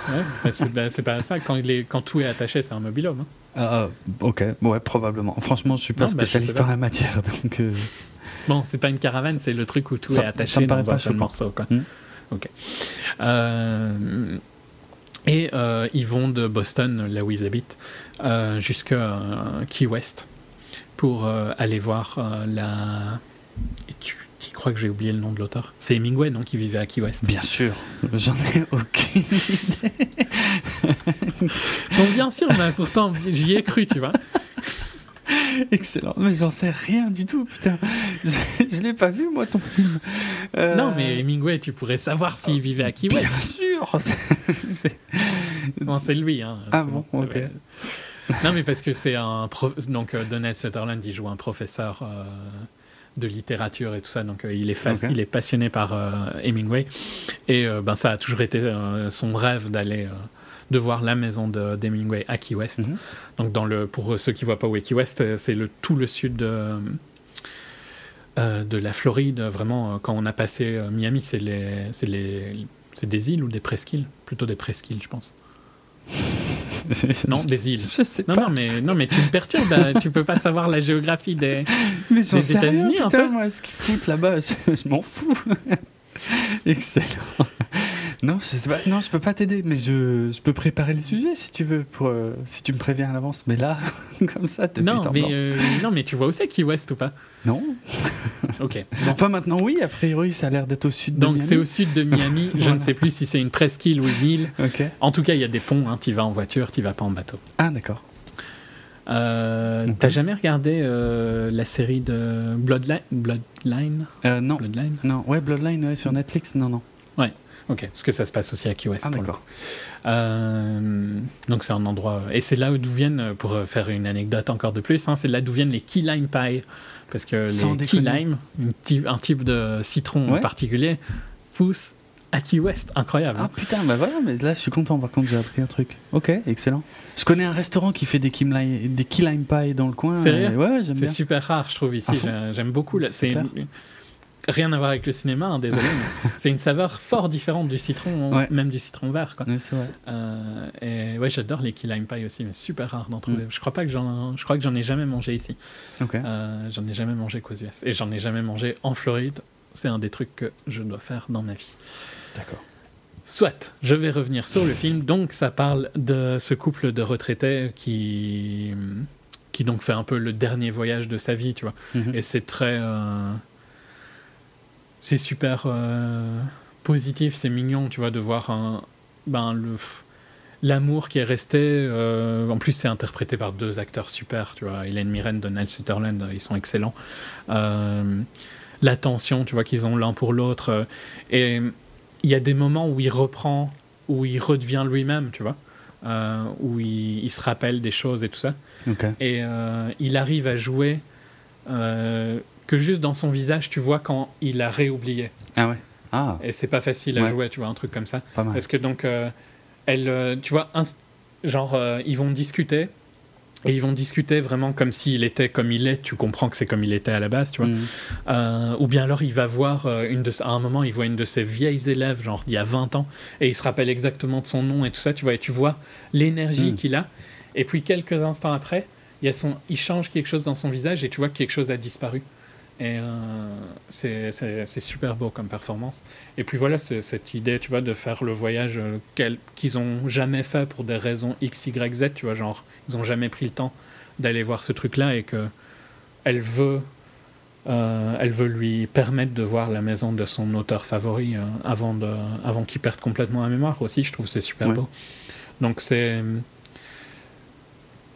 c'est un c'est un joli film positif, tu vois. Où, euh, oui, ça parle d'un sujet pas facile, hein, de vieillir, euh, euh, les, les, les, efforts que tu dois faire dans un couple, tu vois.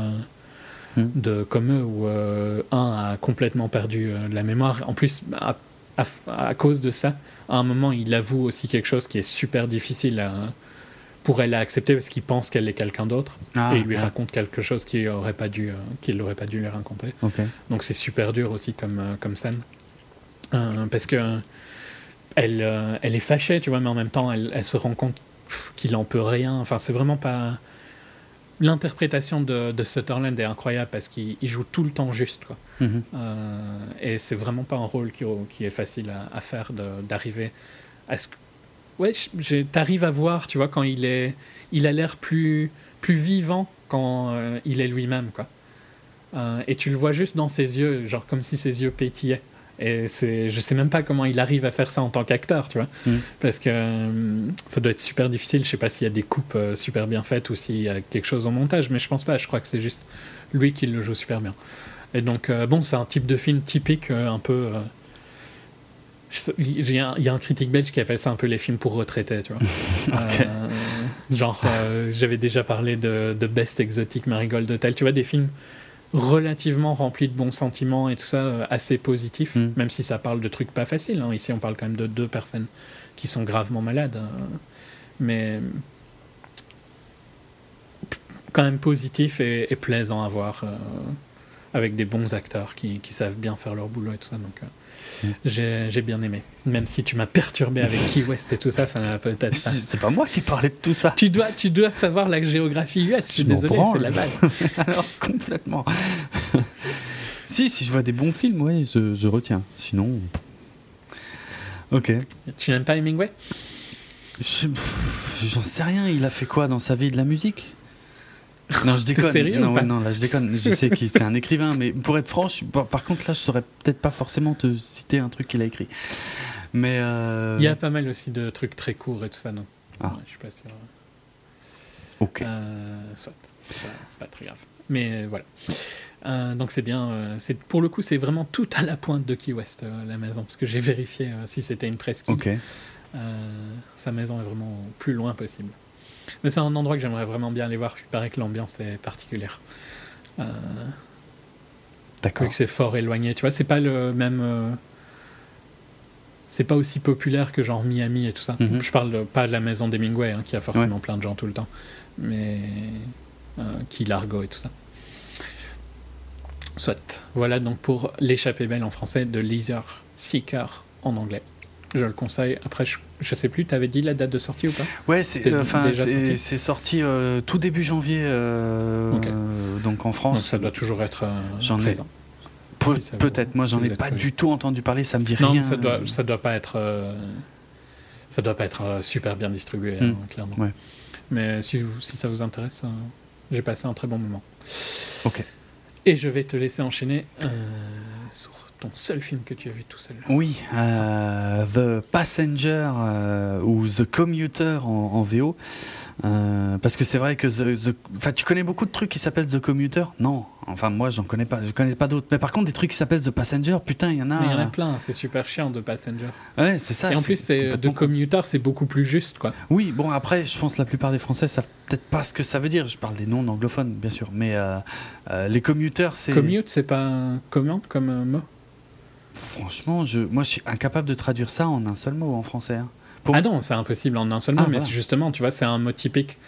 Euh, bah pour le coup, c'est un mot typique que j'ai utilisé dans mon entretien, tu vois. Ah, ok. Euh, en français. Ouais, ouais, Parce que bah, ça, ça, ça, écrit ton trajet travail-maison.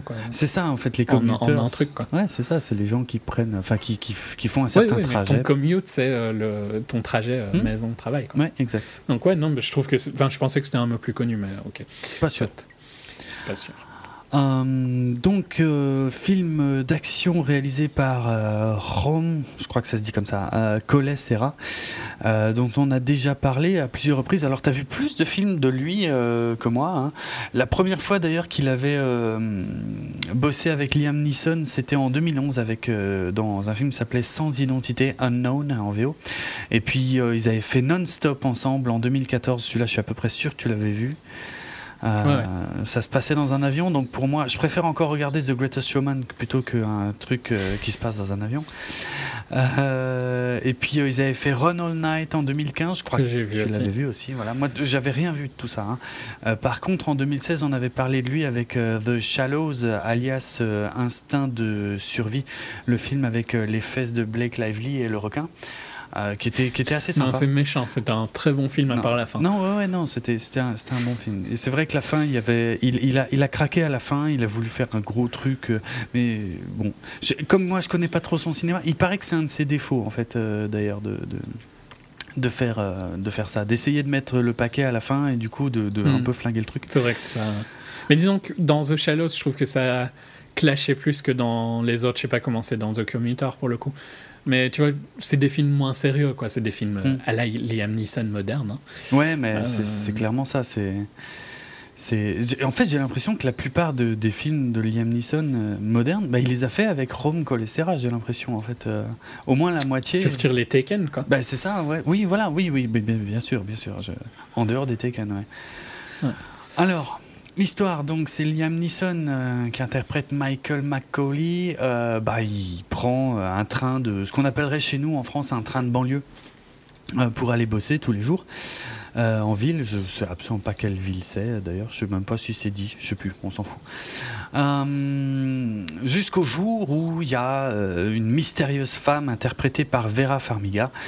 Euh, que j'aime beaucoup, euh, qui, euh, qui lui fait une proposition dans le train, en fait, qui lui dit voilà, il faut retrouver quelqu'un. Il faut que vous trouviez quelqu'un dans le train. Il y a une grosse somme d'argent à la clé, mais par contre, si vous le trouvez pas, il y aura des morts. Ouais, je vais pas rentrer plus dans les détails, je vais rester assez vague comme elle au début.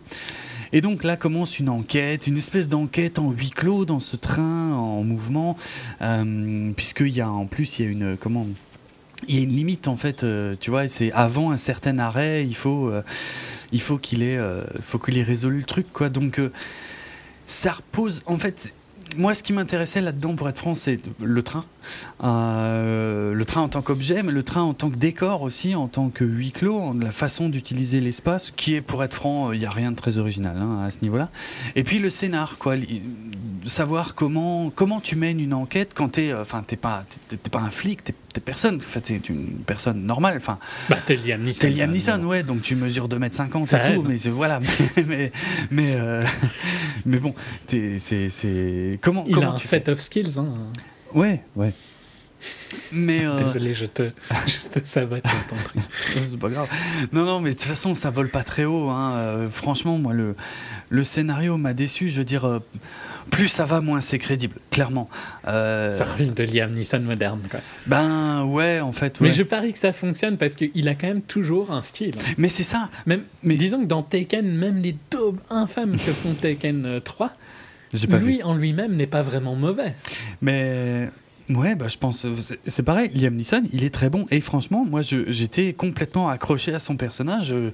Du début à la fin. vraiment, pour être honnête. Euh, c'est juste que c'est le scénario qui part de plus en plus en couille. Et plus tu réfléchis, plus tu essaies de relier les bouts, et plus tu te rends compte que c'est euh, n'importe quoi.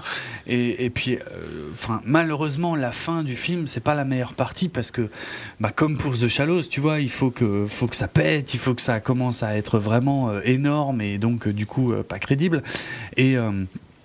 Et après, en termes de scénar, là où on essaie de nous vendre un espèce de, de, de suspense, tu vois, un truc complètement insoluble où tu, tu, tu, vas découvrir au fur et à mesure. Mais franchement, à la fin, j'ai tout vu venir, quoi. Ce qui est très con pour mm. ce genre d'histoire. Donc voilà, c'est un film d'action basique en fait. Je, je, je, vois pas trop ce que je peux dire d'autre. Euh... De temps en temps, ça fait du bien aussi. Oui, oui, voilà. Je j'ai pas j'ai pas boudé mon plaisir. Hein, j'ai pas détesté. Euh, c'était euh, j'ai passé un moment euh, correct à me vider la tête. comme voilà petit petit bémol pour le scénario parce que c'est euh, ça te fait miroiter un truc euh, et plus tu y réfléchis et plus plus ça te paraît idiot en fait. enfin, en fait, ça maintient le mystère pendant super longtemps en faisant croire que, que ça te donne des indices, mais au final non. Euh, donc du coup, c'est pas Bref, non, mais je, je sais pas. Comme j'avais pas vu les autres, il paraît que ça ressemble à fond à Non-Stop. Ça a l'air par rapport à ce que tu me dis. En dehors du fait que c'est un, un fédéral marshal quoi dans Non-Stop. Ah ok. Ben là c'est un ancien flic. Hein. C'est, il est plus flic, mais il est ancien flic. Ok. Donc du coup. Ouais, donc c'est toujours la même chose. Ouais. ouais, ouais. Il euh, y, a, y, a, plein de second rôles intéressants. Il hein. y, euh, y, a Patrick Wilson, Jonathan Banks, euh, Sam Neill. Il ouais, mais bon, après on les voit pas beaucoup parce que forcément le, principal ça reste euh, juste Liam Neeson qui enquête dans le train et puis tout le monde est suspect. Et en fait, ce qui est assez sympa, c'est de voir comment lui va essayer de faire des recoupements. Si tu il y a un moment, il y a, y a une scène qui, un, passage que j'ai trouvé intéressant, c'est-à-dire il regarde une affiche où il y a marqué si vous voyez un comportement suspect, signalez-le. Et en fait, je me disais comment le film va faire pour justement euh, éviter cet écueil-là, parce que le plus suspect euh, dans cette histoire, si tu regardes bien, c'est Liam Neeson, parce qu'il arrête pas de faire des allers-retours, de regarder mm. tout le monde et tout machin. Donc ah bah alors pour le coup, c'est vraiment fort proche de non-stop pour plein de raisons. Ah ouais, d'accord. Et euh, enfin, j'en dirais pas beaucoup plus à ce sujet, mais je, finalement, c'est c'est pas aussi malin que, que, que ça croit que ça l'est en fait comme film. Donc c'est un peu dommage. Mais ça reste, euh, ça reste globalement efficace, quoi. Euh, c'est, il euh, y a des scènes de baston, y a, il c'est quand même amusant. C'est ce que je voulais dire juste avant. C'est quand même amusant de temps en temps d'essayer de voir comment il va essayer d'enquêter sans trop poser de questions, sans trop regarder les gens, sans trop machin. Mais au final, c'est quand même assez anecdotique cette histoire d'enquête, quoi. Au bout d'un moment, t'as compris que c'est pas très crédible et puis euh, il vaut mieux laisser dérouler le truc et puis regarder et puis voilà quoi. C'est pas mal, mais sans plus. Mais pour quand on sait dans quel genre on évolue quoi. C'est pas le crime de l'Orient Express, loin de là. très très très loin de là. Voilà. Mais ça, ça a l'air d'être ok quoi. Ouais ouais non ça se laisse voir. Franchement j'ai pas ça, ça, dure quoi 1h45 je crois un truc comme ça et c'est bien. C'est juste euh, ce qu'il faut. Même si euh, sur la fin, euh, franchement, j'avais j'avais tout compris et, et en plus, enfin, ouais, non, il y a il y, a un, y a un espèce d'épilogue qui est complètement inutile, qui est complètement. Enfin bref. non, sur la fin, c'est vraiment pas bon. C'est, ouais, non, à la fin, ça devient vraiment pas bon, quoi. Mais, mais c'est la toute, toute, toute fin, donc ça va, tu vois. Dans l'ensemble, mm. ça passe. C'est bon. C'est un actionneur avec Liam Neeson. Euh, j'ai pas vu les qui autres. Qui fait toujours le même style de rôle, mais ah, qui ça fonctionne toujours à peu près de la même manière. Ouais, ouais. Ouais, non, ça va, ça passe. Voilà, pour euh, the, the Commuter ou The Passenger en France. Le problème de The Passenger, en fait, c'est que tu as Passengers comme premier euh, résultat. Ouais, mais oui, oui c'est vrai. Mais, mais, je suis sûr qu'il y, a plein de trucs qui s'appellent Passenger. Hein. Plein de trucs. Commuter, voilà, c'était un peu plus. Ouais. Bon, c'est pas le pire, hein, parce que le, ce sera clairement Three Billboards, euh, le titre de pire traduction possible. c'est clair. Euh, ok, j'enchaîne sur euh, un poil plus sérieux, Darkest Hour ou Les heures les plus sombres. Les heures sombres. Les heures sombres. Mm. De Joe White, écrit par Anthony McCartan et avec Gary Oldman qui interprète Winston, Winston Churchill. Euh, donc euh, Joe White, euh, qu'est-ce qu'il a fait avant qu'on a peut-être vu T'avais vu Pan? Non, hein, ça doit pas être ton truc de style. Pan Putain, ça me dit rien. De Peter Pan. Ah non, non, non, non, non. Anna Karenina en 2012, je pense pas que t'as vu non, plus. Atonement, ouais, je pense pas que c'est vraiment des films. Atonement, ça me dit quelque chose, ça. C'est quoi déjà? Atonement, c'est avec, avec Kira Knightley. Ah oui, non, non. Ah oui, non, non. Oui, je pense pas que t'as. Non. Si t'as vu, t'as pas dû aimer, je pense. Et Pride and Prejudice aussi. Euh. Ah, celui-là, je l'ai vu. Ok. Une erreur, avec euh, une Kira pour le coup. Une erreur de jeunesse, hein. honneur et préjugé. Voilà. donc ici, il change quand même un petit peu de style. Orgueil et préjugé. Il change un petit peu de style parce qu'il parle donc des, des premiers jours de de Winston, je vais y arriver, Winston Churchill euh, au poste de Premier ministre, donc euh, quand euh, Hitler est en train de clairement de dominer l'Europe. Hein, mhm. ouais, bah, la Blitzkrieg a marché à plein tube, hein, il, a, il a un peu tout défoncé sur son passage. Voilà. Mm. Donc on est en mai 1940, on est quelques jours avant globalement l'opération Dynamo qu'on a pu voir dans Dunkerque. et ici, ben, on voit les, les, jours avant ça, on va dire. Et ça se clôture sur, sur le même. C'est pour ça que Atonement, ça me disait quelque chose, parce que c'est l'autre film dont j'avais parlé où il y avait justement aussi une scène sur la plage avec le débarquement, enfin non, les, les, troupes anglaises qui attendent, comme dans Dunkerque. Hmm, voilà. C'est pour ça que ça me dit quelque chose, mais oui, j'ai absolument pas vu. Hmm. Euh, ok, ok. Donc euh, ben ici on reprend donc euh, la vie de Churchill pour pendant ces, ces, quelques jours, donc c'est sur une toute petite période. Hein, mais où il prend une position que clairement on lui donne pour qu'il pour qu'il rate. Hein. Hmm. il n'est pas apprécié par par le par Chamberlain, enfin par le Conservative Party donc à l'époque, euh, qui voulait à la base euh, Lord Halifax comme euh, premier ministre après Chamberlain qui a dû démissionner hein, donc pour refaire une courte leçon d'histoire. Mhm. Chamberlain démissionne, le Conservative Party voudrait bien Lord Halifax, mais Halifax ne veut pas parce que il pense que il faut quelqu'un que les deux partis vont supporter et donc et c'est aussi une position un peu foireuse hein, globalement. Euh, c'est un peu le siège éjectable hein, qu'on te donne à ce moment-là. Et donc, il donne ça à Winston Churchill. Euh, et euh, ben, on, va le suivre dans ses, décisions, donc sur une période super tendue, qui est, qui est clairement une période charnière de l'histoire du monde, hein, où il doit prendre des décisions pas du tout faciles. Et je sais pas vraiment euh, ce que je peux spoiler ou pas, tu vois, vu que c'est l'histoire, euh, une histoire qu'on connaît quand même globalement, hein, mais bon, il y a plein de décisions qui sont pas du tout euh, faciles qu'il doit prendre mm. sur comment.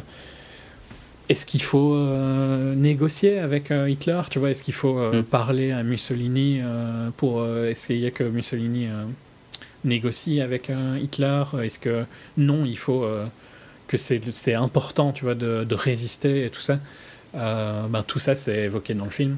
Donc, euh, et comme je le disais, ça se clôture sur, euh, sur l'opération de sauvetage qu'on voyait dans Dunkerque. donc les Little Ships of Dunkirk, mhm. si je le dis en, anglais, et aussi appelé Opération Dynama, où on a pu sauver presque tous les soldats anglais, mais avec un coup qui est donc évoqué dans le film de mhm une perte militaire dans d'autres villes françaises à l'époque et tout ça. Euh, mais voilà, des, vraiment un, sujet super intéressant. Je sais pas trop, tu vois, jusqu'où je peux. Ben, je préfère pas trop dire, au cas où si vous savez pas trop, ce sera toujours une découverte. Mais bon, on sait ce qui est arrivé de, euh, de la guerre, hein, de toute façon, donc ça, c'est pas un spoil. Euh, il y, y, a des interactions super sympas aussi avec le président des, des États-Unis, où euh, il raconte une histoire qui est vraie, où euh, globalement les États-Unis avaient signé un traité de pas se mêler de ça, tu vois. D'accord. Euh, et donc ils pouvaient pas se mêler de la guerre, pour faire simple. donc c'est les actes de neutralité de 1930, pour être juste. Et donc Roosevelt essaye de il sait quand même bien que Roosevelt que Hitler c'est pas top, tu vois. Mm. Donc il essaye d'aider, mais il peut pas vraiment à cause des actes de neutralité. Ouais euh, ou des clauses peut-être, peut-être acte, c'est peut-être pas le mot, le mot juste. Euh, et donc euh, à un moment, il lui il dit à Churchill qui est vraiment au bord de ça va pas quoi, tu vois, il lui faut quelque chose pour aider. Il dit à Churchill non mais si vous voulez, ce qu'on peut faire c'est on peut vous mettre des avions genre au bord de la frontière canadienne, mais il faudrait que vous les poussiez dans le Canada pour les prendre parce qu'on peut pas vous les mettre plus loin. Euh, et, euh, et c'est des avions, si tu sais l'histoire, qu'ils ont achetés avec de l'argent que les États-Unis leur prêtaient. Ok, pas mal. Donc euh, il y a plein de trucs comme ça marrants dans l'histoire de, de la Deuxième Guerre, avant que les États-Unis ne rentrent vraiment dans le conflit, hmm. où ils essayaient d'aider, mais un peu en, un peu en loose day pour pas trop se faire repérer. Tu vois. donc tout ça, c'est un petit peu évoqué. Il y a aussi plein de scènes super sympas avec euh, son, sa secrétaire qui est interprétée par Lily James, qu'on avait vu dans Baby Driver.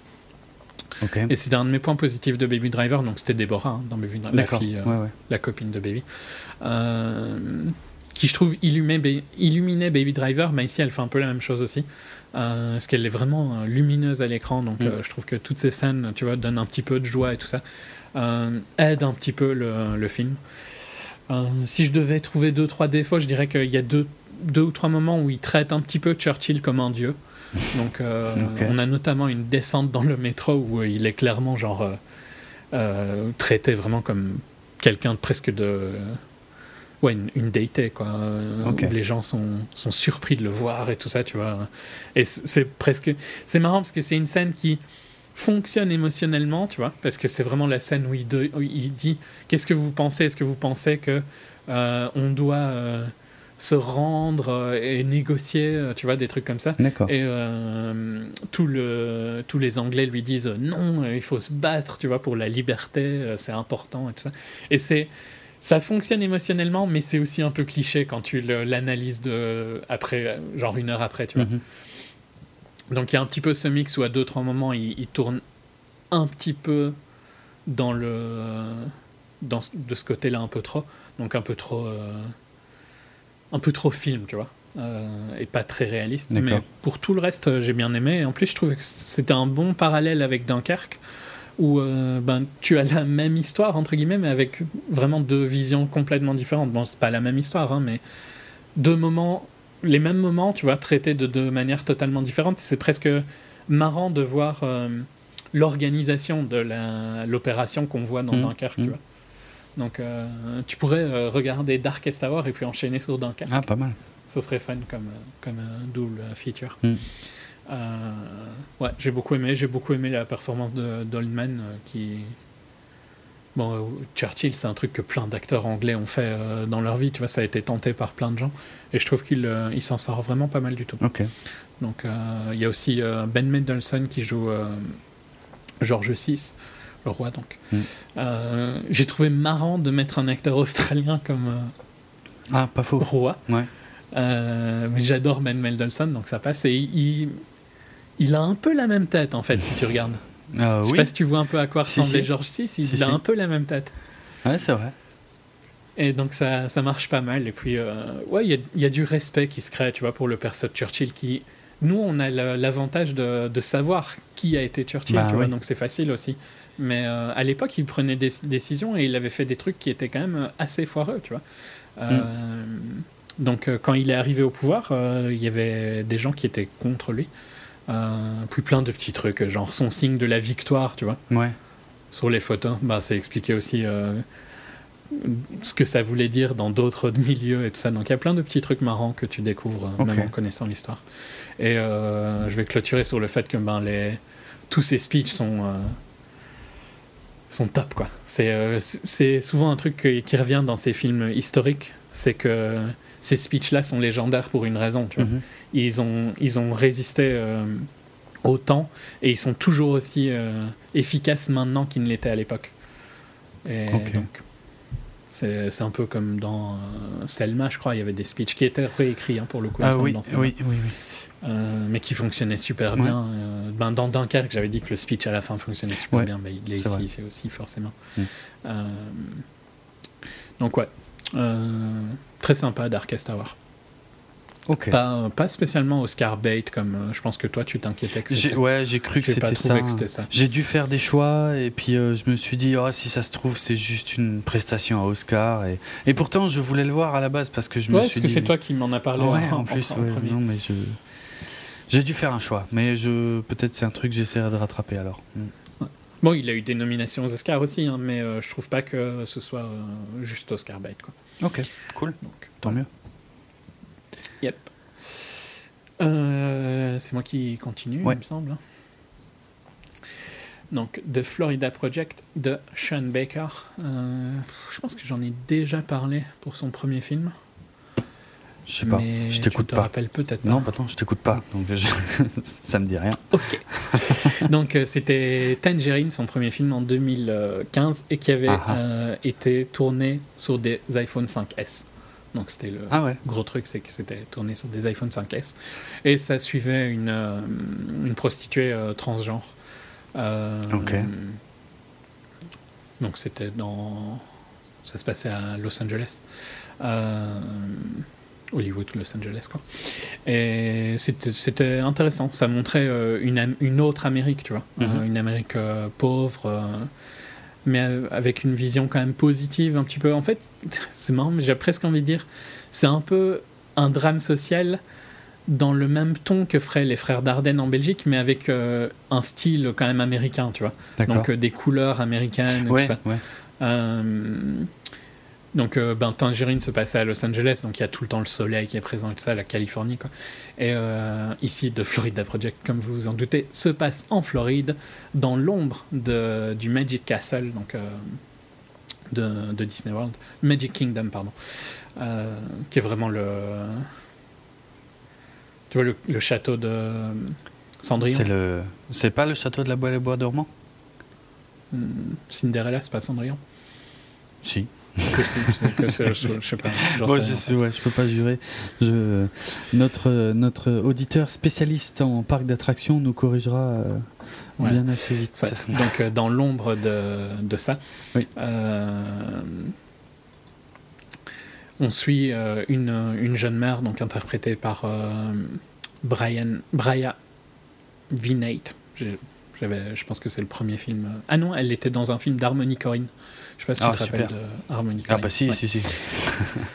ah non, elle va être dans un film de Harmony ah Corinne, pardon. Hmm. Euh, c'est son, donc c'est son premier film pour le coup, euh, où elle joue Hailey. Et euh, sa fille est interprétée par Brooklyn Prince, qui est aussi, je pense, son premier rôle. Et donc ici, on les suit vivre dans un, un motel et où clairement elle vit elle vit de petit boulot en petit boulot, tu vois. Mais c'est même pas vraiment le sujet du truc au final. C'est, c'est vraiment filmer un petit peu euh, l'envers du décor de, de ville comme, euh, comme là où ça se passe, tu vois. Donc mhm. là, ça se passe à Kissimmee, euh, en Floride, donc près de Walt Disney World. ça se passe pendant l'été et où ils vivent dans un motel qui est pas en rose et tout ça, mais où tout est fait pour cacher la, misère sociale, tu vois, de, gens comme ça qui vivent dans des motels. Il y en a beaucoup hein, aux US. Euh, c'est un truc qu'on ne voit pas spécialement souvent dans les films, mais c'est un truc euh, qui est vrai. Euh, ces gens qui vivent dans des motels en permanence. Mm-hmm. Et où ben sa fille, forcément, tu vois, elle n'a pas une éducation idéale, hein, je vais dire, mais où, où c'est aussi plein de plein d'humanité, quoi.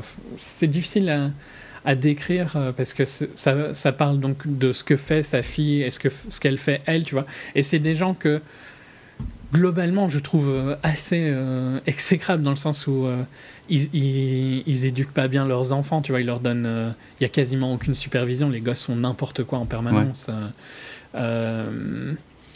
mais en même temps, tu comprends que ces gens-là, ils sont un peu oubliés du monde. Et c'était déjà un peu le sujet de Tangerine, tu vois. Et on veut les oublier, on veut qu'ils soient pas trop visibles. Mhm. Euh, on veut qu'ils soient cachés dans, dans, le plus possible, qu'ils ne nous parlent pas et tout ça. Euh, et ça, c'est c'est intéressant parce que c'est l'Amérique actuelle, tu vois. Et je trouve qu'il arrive à filmer une. Donc, euh, c'est la force de Baker. Il filme une Amérique actuelle. On pourra parler de ça dans Three Billboards, tu vois, qui a été dit un petit peu, qui filmait une Amérique, mais c'est quand même une Amérique, je pense, pas spécialement réaliste quand même hein, dans Three Billboards. Ah, je sais pas. Ok. Tu viens de briser mes rêves. Différente en tout cas, tu vois. Plus, euh, Oui, c'est un peu, c'est un peu la, hum, la cambrousse hollywoodienne, euh, le cliché de la cambrousse, on va dire américaine, euh, tel qu'on le voit souvent au ouais, cinéma. Parce qu'il bah, il est quand même anglais, tu vois, au final, le mec. Ouais, c'est pas il faux. pas américain. Mm, mm. Je trouve qu'il a une vision pas super réaliste. ok mais on pourra en parler parce que je, ça, je crois qu'il y avait eu des articles sur ce sujet. Que, parce que techniquement, il a bien marché au Golden Globes, euh, qui est jugé par euh, des journalistes étrangers. Hmm. Euh, bon, ici, on n'est vraiment pas du tout sur ça. On est donc sur un drame social, mais qui n'est pas tout le temps dans le négatif, ce que je reproche souvent aux trucs français. C'est pour ça que je le compare aux frères Dardenne, parce que oui, c'est une vie, c'est une vie assez triste ce qu'ils font. Donc, elle vit vraiment de du peu d'argent en peu d'argent. Tu vois, elle paye son motel chaque semaine, elle essaye de trouver l'argent pour le payer. Euh, elle a une copine qui lui donne euh, des gaufres, euh, puisqu'elle travaille dans un truc de gaufres. et sa fille va chercher les gaufres. Donc, ouais, quand je dis gaufres, en fait, je trouve que mais c'est genre. C'est aux US, ils mangent beaucoup des gaufres qui vont les, être. les waffles, ouais, je sais, c'est plus large pour eux. Hein. Les Waffle House sont plus. C'est un truc qui existe, on va dire. C'est une enseigne, ouais. Un type d'enseigne. C'est aussi ce qu'adore. Euh, genre, regarde Parks and Rec, c'est aussi ce que mange euh, Leslie en permanence. Ah, c'est vrai. Mm. donc, tu vois, c'est vraiment vivre au, jour le jour, quoi. Et c'est donc mais ils arrivent à, trouver des, des, moments positifs. Tu vois, les enfants s'amusent et tout ça. Mm. Ils font des conneries comme tous les gosses, mais ouais, c'est c'est particulier, c'est surtout ce qui est fort, c'est cette ombre en permanence. Tu vois pas spécialement, il y a juste une scène où tu vois où il, rentre dans Disney. À, mon avis, Disney ne serait pas du tout d'accord que ça soit arrivé. Ça, je pense qu'ils ont dû le filmer euh, sans demander l'autorisation. Euh, parce que c'est clairement pas filmé avec le même, les mêmes caméras, donc je pense que ça doit être filmé. Ah oui, ouais. En cache, en cachet. Euh, mais, mais sans que il soit montré, tu vois, la présence de Disney est tout le temps là. Hmm. Et tu vois, il y a les touristes qui dépensent genre des, bracelets à 1000 dollars le bracelet, quoi, tu vois, euh, pour rentrer. Et, et ça, c'est à côté de ces gens-là, tu vois. Donc il y a un mix de société, un petit peu comme. Euh, techniquement, dans la ville, il y a un strip un peu comme celui de Vegas, mais en moins gros, on va dire. Mhm. Euh, donc une artère principale, quoi. Et ben, tu vois, le, le, le, mix en plein d'argent et pas d'argent. Euh, et il est plus marquant dans des villes comme ça que dans, par exemple, Three Billboards, où on est plus dans une Amérique plus pauvre en général, tu vois.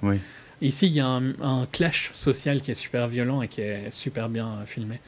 Euh, et c'est... c'est un beau film qui raconte une histoire dure et je peux critiquer, tu vois, les choix que fait la mère et tout ça, hmm. mais en même temps, tu te demandes c'était quoi ces autres solutions, à part pas avoir de gosse, quoi, tu vois. D'accord. Euh, euh, il y, y, a deux, trois scènes super fortes où, euh, par exemple, il y a des scènes récurrentes et tu comprends pas vraiment pourquoi ces scènes-là sont là parce qu'elles durent longtemps par rapport aux scènes avant où euh, tu vois la, sa petite fille jouer dans la baignoire avec des jouets. Mhm. et c'est des rares scènes où la petite fille est seule dans la chambre et tout ça.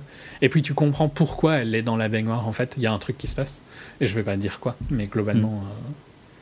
Mhm c'est pas super dur à deviner, tu vois, quand, quand tu cherches un peu. Euh, et c'est super dur parce que donc sa mère faisait quelque chose dans la pièce à côté, tu vois. Mm. Et, et tu te rends compte du nombre de fois en fait où elle l'a fait ça, tu vois. Euh, et tu te rends compte de, aussi, en fait, ça, tu découvres plein de scènes avant pourquoi elles étaient là et c'est super bien construit. D'accord. Et euh, ça, ça, rend vraiment le, le, le, choc ultra dur parce que ben, le fait que tu tu te rends compte de ce que ce qu'elle faisait et de ce que et que la, fille était à côté c'est vraiment pas facile mm. euh, c'est un mix entre j'aime pas du tout l'éducation qu'elle donne à sa fille et en même temps j'ai un peu de l'empathie tu vois pour la difficulté de sa vie quoi. donc euh, et, et d'un système qui veut rejeter ces gens là tu vois euh, et c'était déjà le thème abordé dans Tangerine et donc clairement un réalisateur euh, à suivre qui a une, une, ouais, une vision différente euh, et une, vraie, une vraie vision américaine pour moi du drame social. D'accord. Je vais quand même clôturer sur le fait que clairement pas un film pour Jérôme. Merci.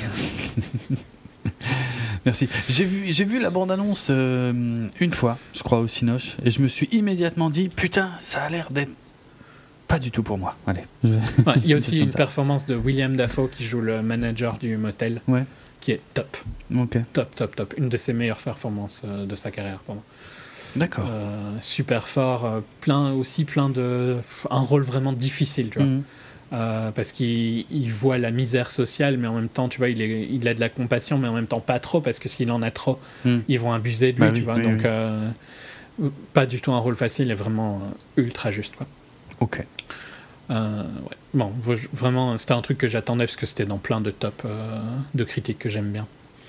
Euh, l'année dernière, vu qu'il est sorti l'année dernière aux US, comme en France hein, d'ailleurs. donc, j'ai pas été du tout déçu, mais ouais, il faut, faut savoir que c'est clairement un petit film indé d'auteur qui parle de, de, famille et tout ça. Donc, mm-hmm. si vous êtes plus le public de Jérôme, c'est pas pour vous.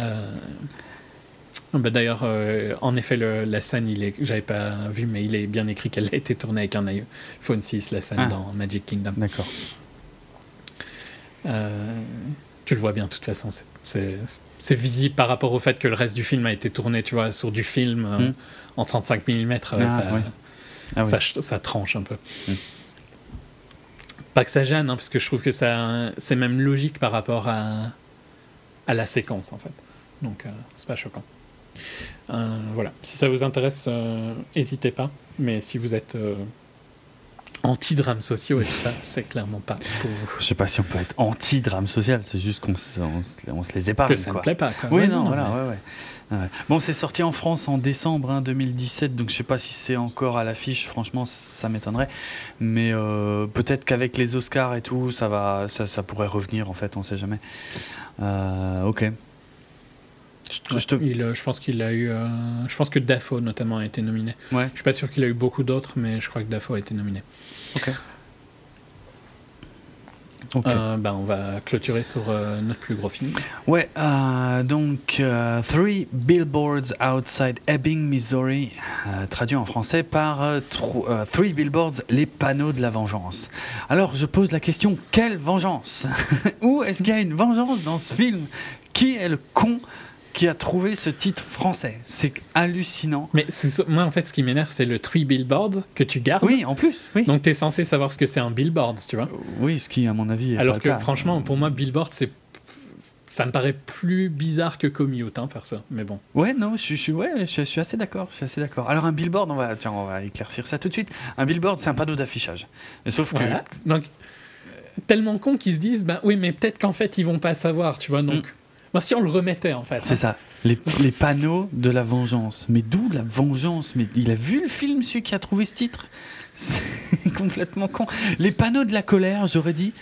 Ouais, les panneaux de la colère. Ouais, Mais les panneaux de la vengeance, non Les panneaux d'accusation, tu vois. Euh. Ouais. Mais, mais, déjà, juste laisser le tree billboards me rend malade. Mais c'est ça, je veux dire, tu Tant qu'à mettre les panneaux, tu vois, t'enlèves le tree billboards, quoi. Je, après, je dis pas, tu vois, si, tu peux pas laisser le titre Three Billboards Outside Ebbing, Missouri en France. Je ouais, dire, tu pouvais mettre mais trois panneaux juste euh, dehors euh, Ebbing, Missouri, tu vois. Ouais, enfin ça fait. Ouais, enfin non, juste dehors ça va pas, mais. Euh, non mais Three Billboards. Comment on dit Three Billboards Ça suffisait les, gens ne savent pas ce que c'est, mais je, enfin pas tous, mais. Ouais, ouais, mais alors si tu veux traduire, tu mets trois panneaux, quoi. Hein, Ou trois panneaux, ouais, non, mais je, ouais. Bref, voilà. Ou trois panneaux à Ebbing, Missouri, tu vois, c'est comme ça tu enlèves le outside. Exact, exact. Bref. bon, voilà. Ça, c'était Mais non, mais le three billboards de trois, les panneaux, euh, ça me ouais, prend. Three billboards, les panneaux de la vengeance, bravo. Franchement, champion du monde. Alors, euh, de quoi il s'agit? C'est un film euh, écrit, coproduit et réalisé par euh, Martin McDonough qu'on a déjà évoqué peut-être, je sais plus. T'avais vu toi Seven Psychopaths? Je sais plus. Moi je l'avais pas vu en fait, mais non, je crois pas. Ah, tu l'avais pas vu non plus. J'essaye de revoir ce que c'est. Je sais plus. Bon, en fait, c'était un film que je voulais voir et puis finalement je l'avais raté. C'était en 2012, hein, donc ça remonte. Si, si, si, si. Oui, non, si, j'ai vu Seven Psychopaths avec Colin. Ouais. Euh, oui, oui, oui, j'ai oui, vu. La... Ouais, ouais, je me rappelle maintenant. Ok. Ben, après, je sais pas si on en a parlé dans 24 FPS, mais peut-être que je me souvenais qu'on en avait parlé en tout cas, donc c'est pour ça. C'est possible. Parce qu'il ça date hein, pour le coup. Ouais, ça, ça, ça, remonte pas mal et c'était le même mec qui avait fait euh, Bon baiser de Bruges. Euh, que... Ah, In Bruges, oui, c'est hmm. juste. Que, que, pour le coup, par contre, j'avais bien, j'avais bien kiffé. J'avais vu au Cinoche à l'époque et c'était niveau humour noir, c'était vraiment pas mal. Il y a toujours une blague que j'aime bien redire les Belges sont connus pour euh, deux choses euh, le chocolat et la pédophilie, et on sait pourquoi ils ont inventé le chocolat. Oh putain, excellent Quelle horreur. Donc ouais, mais le, écoute, euh, c'est une des forces hein, de, de, Martin McDonough parce que justement, il, écrit aussi. apparemment, il bosse plus au théâtre en fait. Il, est même beaucoup plus connu a priori pour ses pièces de théâtre que pour ses, rares films, puisqu'il n'en a pas fait tant que ça. Donc il est d'origine anglaise, enfin il a la double nationalité anglais-irlandais. Euh, et euh, effectivement, c'est quelqu'un qui écrit donc des pièces de théâtre. Et euh, et ça se sent, ouais, ça se sent parce qu'en fait, sa grande force, euh, c'est, euh, je trouve, ses dialogues. Les dialogues. Ah ouais, les dialogues, ils sont mais tellement sublimes. Alors, on va quand même expliquer en quelques mots de quoi il s'agit ici. Euh, c'est inspiré, alors c'est pas vraiment inspiré d'une histoire vraie. Il a construit à partir d'un truc qu'il se souvient avoir vu en traversant les États-Unis. il, il, nomme pas précisément le l'État, mais enfin dans le coin de la Géorgie, la Floride ou l'Alabama. Je sais pas si tout ça est exactement dans le même coin. ouais, ouais, si, bon, un peu, mais pas, ça reste vague. Pas super proche non plus, quoi. mais bon. disons que c'est pas un bout et l'autre bout du pays. Quoi. En, gros, il se souvient avoir vu des, des panneaux d'affichage euh, justement d'une personne qui avait loué ces panneaux en fait pour interpeller sur un crime qui n'était pas qui pas résolu. Puis ça l'avait vachement marqué en fait. Et du coup il est il est reparti de ce principe-là. Euh, donc euh, ici ça raconte l'histoire de, de, Frances McDormand qui interprète Mildred qui est une mère de famille dont la, la, jeune fille a été tuée et violée. Et euh, ça fait quoi? Ça fait un an, un an et demi, je sais plus. Et en gros, l'enquête n'avance pas. Il euh, n'y a pas, il a pas de. Est-ce qu'il y a encore vraiment une enquête? On n'est pas sûr. Et donc, cette mère de famille décide de louer trois panneaux en fait qui sont à la sortie de la ville euh, pour interpeller la police à ce sujet en fait pour, enfin voilà pour, pour, pour en gros s'en prendre directement au chef de la police locale pour dire euh, ben euh, eh, enfin il y a, y a, rien eu quoi. Ma, ma, fille est morte. Je vais pas dire exactement. Bon tu me diras c'est peut-être marqué dans le trailer. Mais bref en gros ma fille est morte et chef vous faites quoi hein? Et du coup, ça va, euh, ça va commencer, ça va déclencher pas mal d'événements, ça va, ça va mettre en branle pas mal de trucs dans la ville. Et il y a plein de personnages super intéressants dans ce film en fait, puisqu'on va euh, le chef de la police, c'est, euh, il est interprété par Woody Harrelson. Il y a un de ses, euh, je sais plus comment on dit, deputy, enfin un, des flics qui est interprété par euh, Sam Rockwell. Euh, on a aussi euh, Caleb Landry Jones qui joue le, gars justement qui s'occupe de, de la location des, panneaux. Abby Cornish, toujours absolument sublime, qui joue la femme de, de Woody Harrelson. et on a Peter Dinklage, hein, de, que tout le monde connaît maintenant de Game of Thrones. On a comme ça plein de petits personnages secondaires, mais qui, sont, qui, vont tous être assez important. Et tout ça en fait va un peu remuer la merde mais enfin parce que parce que ça va pas plaire évidemment à la police. Euh, mais ça va ouais ça va un peu remuer la merde dans la ville. Et, et finalement le, film repose sur euh, c'est ce que je te disais avant d'enregistrer c'est euh, j'ai jamais autant rigolé en regardant un drame parce que les... ouais non il y a plein de moments il y, a, mais... y, a des, y a des dialogues de fou. Juste pour redire l'Alabama la Géorgie et la Floride c'est quand même trois États euh, qui se font côte à côte ah, se... okay, c'est les États du Sud hein. mais disons que c'est quand même des gros États quoi c'est pas des petits trucs hein. mm, mm. mais euh, si tu vois la Floride ben, au-dessus de la Floride c'est la Géorgie et juste à gauche c'est l'Alabama. C'était l'Alabama que j'étais pas sûr. Ok merci euh, effectivement, voilà, il y, a des dialogues. Enfin, c'est un truc qui arrive assez rapidement. En fait, euh, au début du film, on comprend que le personnage de, de, Frances McDormand, en gros, elle a plus rien à perdre puisqu'elle s'en prend directement, frontalement aux flics. Euh, les flics qui sont l'autorité un peu suprême du coin, quoi. Et elle en a plus rien à foutre parce que tout ce qu'elle veut, c'est que voilà, c'est qu'on retrouve les, les meurtriers de sa fille. Et en fait de ce constat très euh, assez triste, assez grave, euh, ben il y a des scènes, enfin tu, te rends compte assez rapidement dans le film. moi, il y a une scène que j'ai trouvée mais trop excellente, c'est quand elle explique au curé. Oh le curé, mais c'est incroyable. Ah c'est trop épique cette scène. C'est hein. complètement. C'est assez vite dans le film. Ouais, ouais c'est ça. Mais c'est et c'est là que tu comprends le ton, je crois, le ton général du truc. C'est en gros tu dis mais qu'est-ce qu'elle vient de dire? Elle a vraiment dit ça Et c'est là où le film est génial parce que ces personnages, ils te, tu, les découvres à peine au début du film, et pourtant ils sont tout de suite vachement crédibles, vachement bien installés. Tu comprends les forces en puissance, tu comprends, tu comprends qui sont les flics, tu comprends qui sont les gens importants, tu comprends qui sont les idiots de première aussi, parce qu'il y en a un qui est quand même assez exceptionnel dans le film. Euh, et, tu comprends que cette mère. Ouais, en même temps, putain. mais son interprétation, quoi. Ah, mais, mais Sam Rockwell dans ce film, mais il, est, hallucinant. extraordinaire. Extraordinaire. Et il joue plus ou moins l'idiot du village, mais qui est flic en, même temps. En, plus, le truc ouf, c'est que, bon, de un, Sam Rockwell a, et euh, instantanément, t'aimes bien Sam Rockwell, tu vois, de base. Mm. Genre, c'est un, mec que t'as envie d'aller discuter avec lui. Il est trop cool. Arriver à ce que son perso soit détestable, tu vois. C'est fort. Très fort. Mais arriver d'avoir une construction sur ce perso. Incroyable. Où il, il évolue à travers le film. C'est incroyable, c'est dingue. Les dialogues sont ouf, les personnages sont ouf. C'est un putain de bonheur ce film. Je me suis éclaté. Et, encore une fois, il y a des dialogues avec Peter Dinklage aussi qui oh sont excellents. Ouais, ouais, ouais. Ou au final, parce que Mildred, euh, putain, elle est détestable aussi. Hein, ouais, ouais, elle est pas, elle est pas cool. Hein. Elle envoie chier un peu tout le monde euh, sans différence. Son fils compris. Euh, il y a des pétages de plomb super violents. Donc tout, c'est pas une grosse comédie, c'est pas un truc où ça va déconner toutes les 30 secondes non plus. Il y a des moments assez graves. Un peu. Mais il y, a il y a des passages mais qui sont ouf. Il y, a des, il, y a, il y a une scène en plan séquence avec, euh, avec Sam Rockwell. Je, je peux pas dire ce que c'est, mais c'est. Euh, j'étais sur le cul quoi. Je, me disais mais il vient vraiment de faire ça. Enfin c'est et c'est ça qui est ouf dans ce film qui, que, que j'ai que je vois finalement trop rarement. C'est des gens auxquels je, je m'attache immédiatement que ce qu'ils soient pourris ou pas c'est pas ça le sujet. C'est juste que j'ai compris leur place dans l'histoire leur rôle leur, leur importance dans ce dans ce contexte. Et, et j'en suis à être choqué. Alors que je les connaissais pas on va dire un quart d'heure avant. Et j'en suis à me dire putain mais il a vraiment fait ça ou putain il a vraiment dit ça quoi et c'est énorme. C'est euh, en termes d'écriture, c'est génial quoi, d'arriver à faire ça. Clairement. Mm. Mais euh, moi, moi le dialogue qui m'est resté, je pense, c'est quand je sais pas si je peux dire ou pas à qui elle compare euh, la, le prêtre. Je, pour être franc, je m'en souviens pas, mais je, à mon avis, il vaut mieux rien. Rien dire. Ouais, rien dire parce que tout, la toute la force du film, c'est ces dialogues complètement dingues où tu te dis oh non, oh merde, elle a dit ça. Et c'est génial. Mais j'étais tellement d'accord avec elle en oui, fait, dans ce moment-là.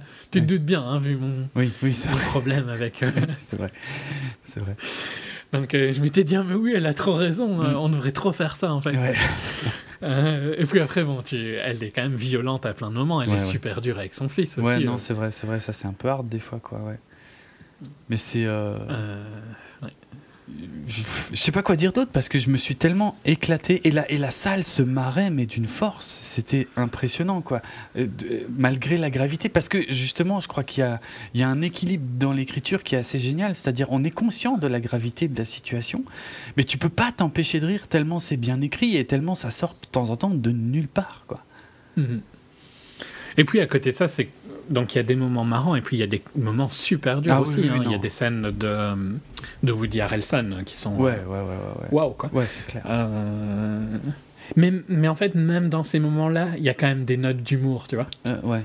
Parfois. Pas. pas pas, euh, il y a des scènes où, qui sont juste dramatiques, hein, clairement, mais dans les, ce qui se passe après, on va dire, ces scènes-là, mm.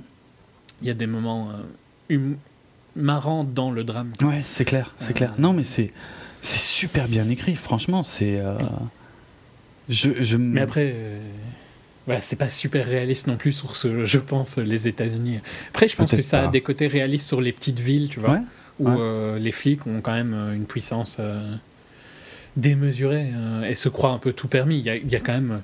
Enfin, ce que fait Sam Rockwell à un moment au perso de Caleb Landry. Hmm. What the fuck, quoi. Ça se passe au milieu de la rue. Ouais, ouais, ouais, non, c'est C'est tellement ouf cette scène. C'est. Mm. Et, et, la scène aussi, euh, quand euh, ils se retrouvent dans la même pièce plus tard, waouh! Ouais, ouais, ouais, non, mais c'est ça, il y a, y a, une construction. Franchement, c'est ce film, c'est un pur exercice d'écriture, quoi. Je veux dire, euh, franchement. Mais aussi des performances de tout ah le monde ouais, complètement, complètement. Trop juste. Ouais, ouais, ouais. Extraordinaire, extraordinaire. Franchement, Sorkin, mais il, il, peut se cacher à côté de ça. Bon, c'est pas du tout le même style. Je sais que c'est pas le même style, mais je, bah, je prends plus mon pied là, quoi. Vraiment. Franchement, sans hésiter. Sans hésiter. Ouais, c'est vraiment un, Ouais, un autre. Pas plus réaliste, mais un autre style. Mm. Tu sais que la, la, copine de son ex-mari, donc qui est interprétée par John Hawkes, son ex-mari, qui est un acteur que j'adore, qui était dans Winter's Bone et tout ça. Ok. Euh, sa copine, c'est la nièce d'Hugo Weaving. Alors attends, parce que attends, la copine de l'ex-mari de qui en fait? Parce que je, je suis pas de sûr. Mildred. Euh... La Jeanne, tu vois, euh, qui euh, travaille dans une ferme avec des. ou je sais plus quoi, ou dans un zoo. Ah Parce que la blague, c'est qu'elle. Ah oui, oui, ça y est, oui, oui. Ah oui, oui, mais cette nana, oui, oui, mais moi, en plus, euh, pendant tout le film, elle, elle m'a travaillé et je l'avais déjà vue dans The Babysitter, c'était le rôle principal de The Babysitter. Oui, ok, elle. C'est aussi la nièce d'Hugo Weaving. Ah ouais, je savais pas du tout, d'accord. Pas mal. Mais non, ah, tout le bah monde est. En fait, je trouve que Sam Rockwell est clairement le plus impressionnant hein, pour moi. Ouais, euh, parce qu'il a une, euh, il a le plus gros arc en fait. Euh, et à quel point il peut être détestable et à quel point il y a une évolution sur son personnage. Mm, mm. C'est super impressionnant. Et ça fonctionne. Et j'aime bien, la... j'aime bien la fin du film Ouais, ouais, la fin, j'ai adoré. Franchement, j'ai adoré. J'ai tout adoré. Je pensais pas kiffer autant ce film. Vraiment, je. Parce que quand tu. Moi non plus, parce que j'avais entendu du bien et du mal, en fait, ah donc je savais pas où, où, ça allait se placer. Ok.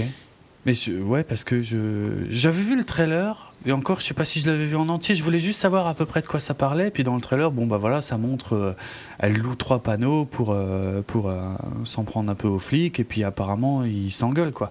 Je me suis dit, ok, bon, mais je m'attendais pas à me marrer autant et à, à, ce que tout soit autant réussi quoi. Je veux dire, l'écriture, l'interprétation, le, la construction générale du truc, tous les persos sont réussis. Enfin, c'est c'est dingue. Ouais, clairement. Euh, et ouais. Ils sont tous super bien interprétés, c'est vraiment impressionnant. Ah, tu sais que. Euh, pardon, je t'ai coupé.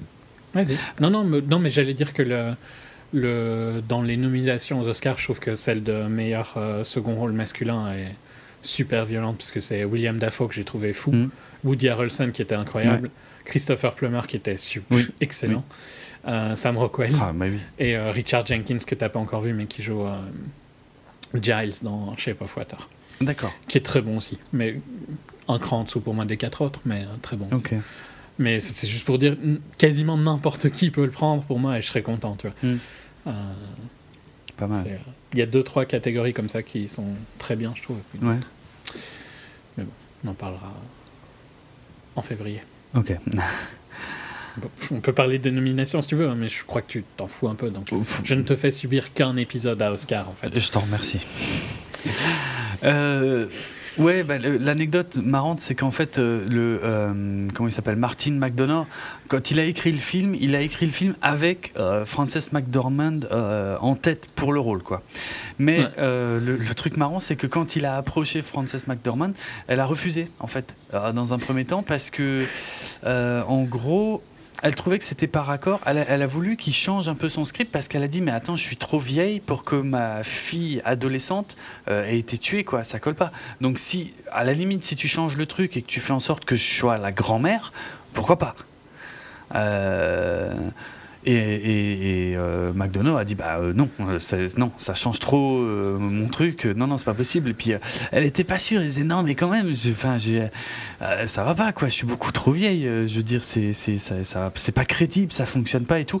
Et c'est le mari de Frances McDormand qui est un certain Joel Cohen, qui a un frangin assez connu, hein, les, donc les frères Cohen, pour ceux qui n'ont pas suivi. qui est même lui connu même tout seul. Hein, oui, c'est vrai, c'est vrai. Euh, donc euh, Joël Cohen qui a dit à sa femme, écoute, euh, arrête, cherche pas, fais-le. Parce que franchement, fais-le, cherche pas.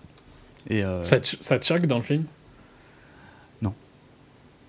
Non bah non, c'est extraordinaire. Après, j'ai pas. Oui, c'est vrai que si tu réfléchi, oui, elle fait un peu plus 50 que 40 ans, mais, c'est pas non plus super choquant. Non, non, franchement, j'ai non, j'y ai jamais pensé, tu vois, c'est vrai. Quand je lis le truc, oui, parce qu'elle, elle allait loin, tu vois, elle s'est dit, mais comment c'est possible que dans ce milieu-là, une femme aurait attendu d'avoir 38 ans pour avoir son premier enfant et tout machin? On s'en fout quand tu regardes le film, franchement. C'est bon, quoi, tu fais pas non plus. J'ai euh, jamais pensé, non, Ça peut passer 10 euh, ans ou 10 ans de moins ou 10 ans de plus. Elle a un style intemporel, en fait. J'adore d'ailleurs qu'elle va aux awards sans maquillage. Euh. Ah ouais, excellent. C'est trop cool, quoi, je mm, trouve. Mm. Elle, elle, est badass. Ouais, ouais. Non, mais moi, je l'adore. Moi, je l'ai découverte. et en plus, c'est un film que j'ai revu il y a pas longtemps dans Presque Célèbre à Almost Famous où elle joue la, la, la mère, euh, justement très conservatrice euh, euh, du gamin qui, qui, va, qui va partir en tournée avec, avec le groupe là et pour les interviewer. Et puis je, je l'adore en fait depuis là, alors qu'elle a le sale rôle dans, tu vois, dans Almost Famous et pourtant elle, elle est géniale quoi. Elle est super mm. attachante. elle tourne pas beaucoup, hein, faut dire. Non, non. Bah, avec les frères Cohen, quoi. En fait. Euh, principalement. Ben, euh, bah, dans Fargo, quoi. Hein. Oui, oui, oui. C'est elle qui jouait Marge. Ouais, ouais, ouais. Mm. Euh, non, bah, dans plein d'autres trucs aussi, hein, mais je veux dire, son, son, je dirais le rôle pour lequel les gens le connaissent, ça doit être Fargo. Je pense, ouais, ouais, que de loin le plus connu, ouais, je pense. Mm. Mais non, elle est, elle est top. Hein. Enfin, tout le monde est top, quoi, vraiment. super film à absolument avoir. Ah ouais, ouais, ouais, à pas louper, vraiment. Mm. Donc je suis rarement d'accord avec les Golden Globes. En général, je trouve qu'ils sont un peu plus sur le paraître qu'autre chose, mais mm. là, je suis totalement d'accord avec eux. Ok.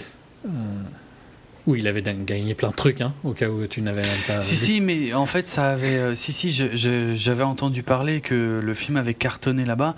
Et, c'est là, en fait, si tu veux, j'avais. Je sais plus si j'avais vu le trailer avant ou pas. Je crois pas, en fait. Et, suite au Golden Globe, je me suis dit, mais putain, c'est quoi ce film, quoi? Et, c'est là que j'ai regardé justement un bout de trailer et je me suis dit, bon, ok, j'irai voir, ça peut être pas mal. Mm. Et euh, ben, il fait partie des, aussi des super gros nominés euh, pour les Oscars. Euh, je crois que c'est le troisième derrière Shape of Water et Dunkerque. Ah ouais, ok. donc avec cette nomination. Hmm.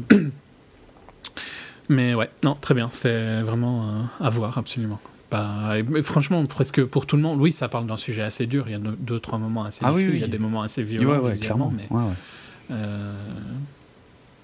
je pense que tout le monde peut en retirer quelque chose. Pas des enfants, évidemment. Ça doit être interdit au moins de 16 ans, j'imagine.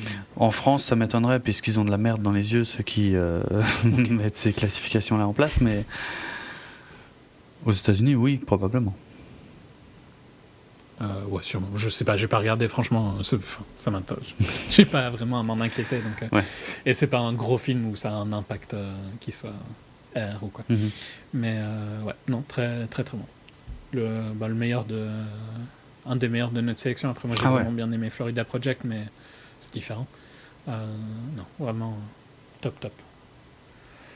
Euh, autre chose ou on peut bah, Tu voulais dire un mot, mais on va essayer de pas être long sur euh, les, le Super Bowl?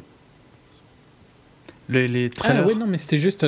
ah, mais c'était c'est vraiment anecdotique hein, pour le coup. C'est juste qu'en fait, je trouve qu'il y a.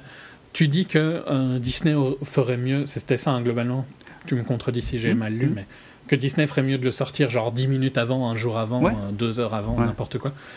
Euh, mais tu, tu, dis ça en comptant qu'il garde quand même le fait d'être au Super Bowl ah oui, ou pas ou, il peut... ou tu trouves que ne payer le Super Bowl est inutile Bon, pour être franc, dans mon analyse, j'étais pas loin de dire que c'est pas la peine de payer le Super Bowl parce que y y a, tout le monde passe euh, ses trailers au Super Bowl aujourd'hui. Donc euh, mon analyse c'était de dire finalement en sortant ton trailer avant le Super Bowl, à mon avis, tu as plus de visibilité qu'au Super Bowl. Je me trompe après. Mais je pense que tu ben, je, dirais pas que tu te trompes à 100%, mais je dirais qu'il y a aussi un prestige d'être au Super Bowl et d'avoir des articles du fait que tu vois, ce sera ton film qui va être le gros trailer du Super Bowl et ça. T'as de la pub gratis, en fait, t'as un marketing gratis, euh, d'être. Tu rigoles. mais attends, c'est pas gratis de payer le Super Bowl, ça ok. Par contre, tu as énormément de, marketing gratis dans le sens où on va parler de ta pub après. Oui. Parce que les pubs du Super Bowl sont traitées, tu vois. c'est vrai. Donc au final, ton coût euh, de la pub Super Bowl par rapport au prestige que ça t'apporte et au fait que tu as du marketing gratuit derrière ça, tu vois, euh, c'est pas euh, si violent que ça pour un studio comme Disney. Ouais. Euh, mais, mais je suis d'accord que on en parlerait, mais on en parlerait pendant une toute petite, un tout petit moment. Tu, crois? Alors que là, ils vont avoir deux, trois jours de. Ouais, deux, trois jours, mais mélangés avec tout le reste. Donc, je sais pas. Pour moi. Après, je serais pas contre l'idée de genre une heure avant de le sortir, tu vois. Ouais, pour moi, c'est déjà trop tard. Parce que, imagine. Euh, Ou un jour avant. Si, hein, je me place dans un contexte purement américain, tu sors un trailer une heure avant le Super Bowl. Non, mais mort. un jour avant, par exemple. Voilà. Un jour avant. Parce qu'une heure, c'est mort, c'est fini, les gens regardent le Super Bowl. Donc, euh, ça sert plus à rien. Mais bah, un jour avant, oui. Oui. Là, oui. Oui et non, dans le sens où, tu vois, euh, les gens sont dans leur soirée, mais le Super Bowl n'a pas encore commencé. Donc, dans certains milieux, le trailer drop, tout le monde va le regarder, tu vois. Oui, ouais, c'est sûr. Mais... mais bon, tu peux le faire un jour avant, 12 heures avant, un truc comme ça, tu vois. Je pas... Mais je trouve que la pub du Super Bowl, le fait d'être au Super Bowl apporte une visibilité qui n'est pas spécialement celle du Super Bowl. Celle-là, elle ne m'intéresse pas spécialement. Euh, euh, même si techniquement, euh, le CPM du Super Bowl n'est pas super haut hein, par rapport à du CPM sur podcast, par exemple. Ouais le CPM sur podcast est largement plus haut que le CPM sur Super Bowl. C'est juste que le CPM sur Super Bowl est énorme par rapport à l'audience. Ah oui, oui. Mais euh, le coût par. Euh, donc CPM, c'est coût par mille. Hein. Mm. Euh, pour le, peut-être que tu le savais, mais pour les auditeurs mm. au cas où. techniquement, je ne saurais plus dire les chiffres, mais tu payes peut-être un truc genre 5 fois moins que tu payerais sur un podcast, par exemple. Ouais. mais c'est juste que la somme n'a rien à voir. on est d'accord. Mais euh, c'est pas un. Ouais, enfin, c'est particulier. Mais disons que je trouve qu'il y a un prestige et le fait que tu as des articles après, tu vois, des articles qui vont rester. Et. Euh, mm tu vois, les, les, Européens vont regarder, oh, il y a eu quoi comme pub au Super Bowl, tu vois, c'est un truc. Euh, ah, mais clairement, ah non, mais euh, moi, je... avoir les... totalement. Moi, je, faisais ça sur mon blog il y a, putain, ça va bientôt faire 10 ans. Euh, je faisais ça sur mon blog, c'est-à-dire le lendemain du Super Bowl, je faisais des articles avec tous les, les comment, les, les, trailers et éventuellement peut-être même les pubs, je l'ai peut-être fait aussi, marquantes du, du Super Bowl. à une époque où les, où les sites internet français ne le faisaient pas. Mais aujourd'hui, tout le monde, tous les sites le font. Tout le monde le fait.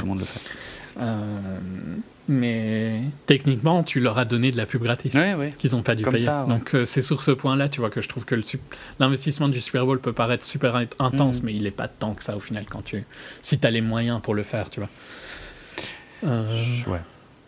Et il y a un côté, en fait, c'est un peu comme techniquement, tu vois, Coca-Cola a pas vraiment besoin de faire des pubs, mais en fait, il y a un côté où ils sont obligés de le faire parce que toutes les grandes si enseignes. Tu le fais pas, euh, Si les grandes enseignes ils sont pas au Super Bowl, mais ça je comprends, tu vois, parce qu'en plus ils en profitent généralement pour faire un truc un peu créatif, un truc euh, où limite ils parlent pas du produit, quoi. Ça c'est le. Ouais, non, c'est plus de l'entretien de la marque. Techniquement, tu vois, quand ils, ils, font leurs camions partout en Europe et aux US, euh, Coca pendant l'hiver, tu vois, il fait le, camion des pubs là, il fait des tours hein, en Europe. Il n'y a aucun intérêt, quoi. Tu vois, tout le monde sait ce que c'est Coca. C'est juste qu'il faut de l'entretien de marque, quoi. Euh, et tu as aussi la vision où euh, si c'est pas Disney qui prend le slot, c'est qui qui va prendre le slot, tu vois Est-ce que parce qu'il y a aussi un risque de quelqu'un qui te vole la vedette, tu vois Tout ça, c'est des calculs qu'a fait le département euh, à un moment. Mais, ouais, mais moi je comprends pas. Je suis certain que Disney sort le trailer de Solo à n'importe n'importe quel jour, à n'importe quelle heure. Tout les sites internet en parlent. Tous. Ouais. Tous, tous. Mais par contre, qui dit que. Bon, je vois pas quel. Mais euh, c'est aussi Disney, tu vas me dire. De toute façon, il n'y a que Disney qui euh, a des gros films, mais. Euh, si par contre, genre, on va dire que ce serait pas Disney qui aurait Ready Player One, tu mm, vois, mm. et qui prend le spot de Solo à la place, ben c'est peut-être lui qui va avoir le buzz du, tu vois, juste après le Super Bowl, alors que peut-être que là c'est Solo qui va l'avoir. Pas sûr. Donc il y a un côté prestige, un côté langue très. Pardon? Ouais, non, je, je suis à la fois d'accord avec ce que tu dis et à la fois je continue de penser que si tu le sortais à part et tout seul, il aurait une meilleure visibilité. Ok. Avant, mais peut-être pas forcément après, je pense. Non, pas après. À mon avis, après, c'est foutu. Mm. Euh, bon, après, je défends mon métier. Euh, ouais, de toute façon, c'était anecdotique. Hein, c'est juste euh, que je trouve qu'il y a un prestige que peut se permettre Disney qui est quand même important globalement euh, de faire une pub là plutôt que mm. ailleurs. Mm. Il faut aussi voir le côté négatif de pourquoi tu l'as pas mis au Super Bowl, tu vois. Enfin, il y a plein de trucs comme ça, quoi. Peut-être. Euh, qui peut. C'est. C'est un calcul qu'ils ont fait, hein, t'inquiète. Oh, oui, j'espère. J'espère qu'ils l'ont fait. Mais on se pose beaucoup de questions, mais ça on en reparlera euh, donc euh, dans notre future émission consacrée au spin-off solo. Il y aura moyen de se questionner quand même sur la. Enfin, on aura une autre vision d'ici là, mais euh, la campagne marketing de solo est quand même un exemple assez unique à ma connaissance dans l'histoire des blockbusters. C'est-à-dire, il n'y a pas de campagne en fait jusqu'à moins de 4 mois de la sortie du film. Moi, j'ai jamais vu ça pour un blockbuster, mais bon. Non, mais après, peut-être qu'il ils ont pris le concept Apple, hein, tout ça. J'en doute. On verra. je pense aussi que c'est plutôt un gros problème euh, inhérent, mais euh, qu'ils essayent peut-être aussi de le cacher avec une pub Super Bowl, tu vois, où le sujet sera pas vraiment le trailer, mais plus le fait que c'est le trailer du Super Bowl. Ouais, c'est vrai. Donc, euh, voilà. Il y a plein de, sûrement de raisons pour lesquelles on est arrivé à cette situation. Mhm. Soit.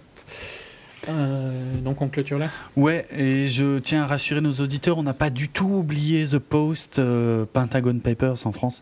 Euh, c'est juste qu'il n'est pas sorti partout et tout le monde n'a pas eu la chance de le voir en dehors de la France pour l'instant. Voilà. Je verrai demain, donc il sera dans notre prochain débrief, sûrement. Tout à fait. Euh, ok, ben, si vous voulez retrouver nos autres épisodes de 24 FPS, vous pouvez aller sur notre site www.bipod.be, sur notre hébergeur audio djpod.com slash 24 FPS, sur les réseaux sociaux, la page Facebook 24 FPS Podcast et sur Twitter, 24 FPS Podcast. Euh, vous pouvez également nous retrouver sur vos programmes de téléchargement de podcasts favoris ainsi qu'Apple Podcast où vous pouvez nous laisser des notes, des commentaires et tout ça. Euh, si vous voulez nous contacter, nous directement, moi sur Twitter, c'est atrates.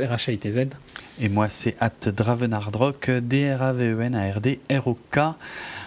Euh, les morceaux de musique qui accompagnent cet épisode sont euh, Walk Away Runner des Four Tops, donc euh, on pourrait qualifier ça de variété, assez, assez old school, ainsi que The Night They Drove All Dixie Down de Joan Baez, là c'est un peu plus folk pour le coup. Sont deux titres en fait qu'on peut entendre dans Three Billboards, et voilà, j'ai pas grand chose d'autre à dire à ce sujet.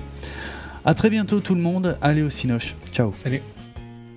Virgil Kane is my name and I drove on the Danville train till so much cavalry came and tore up the tracks again.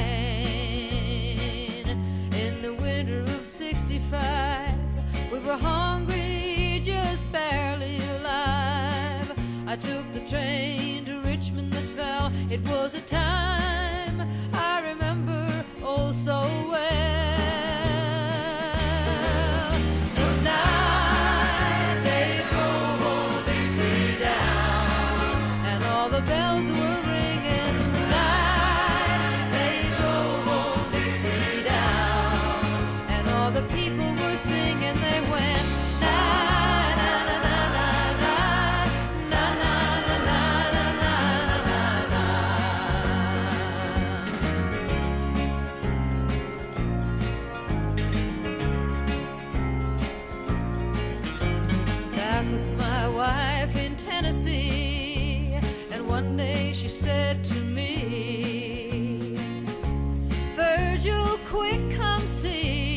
there goes the Robert E. Lee. Now I don't mind, I'm chopping wood, and I don't care if the money's no good. Just take what you need and leave the rest. But they should never have taken the very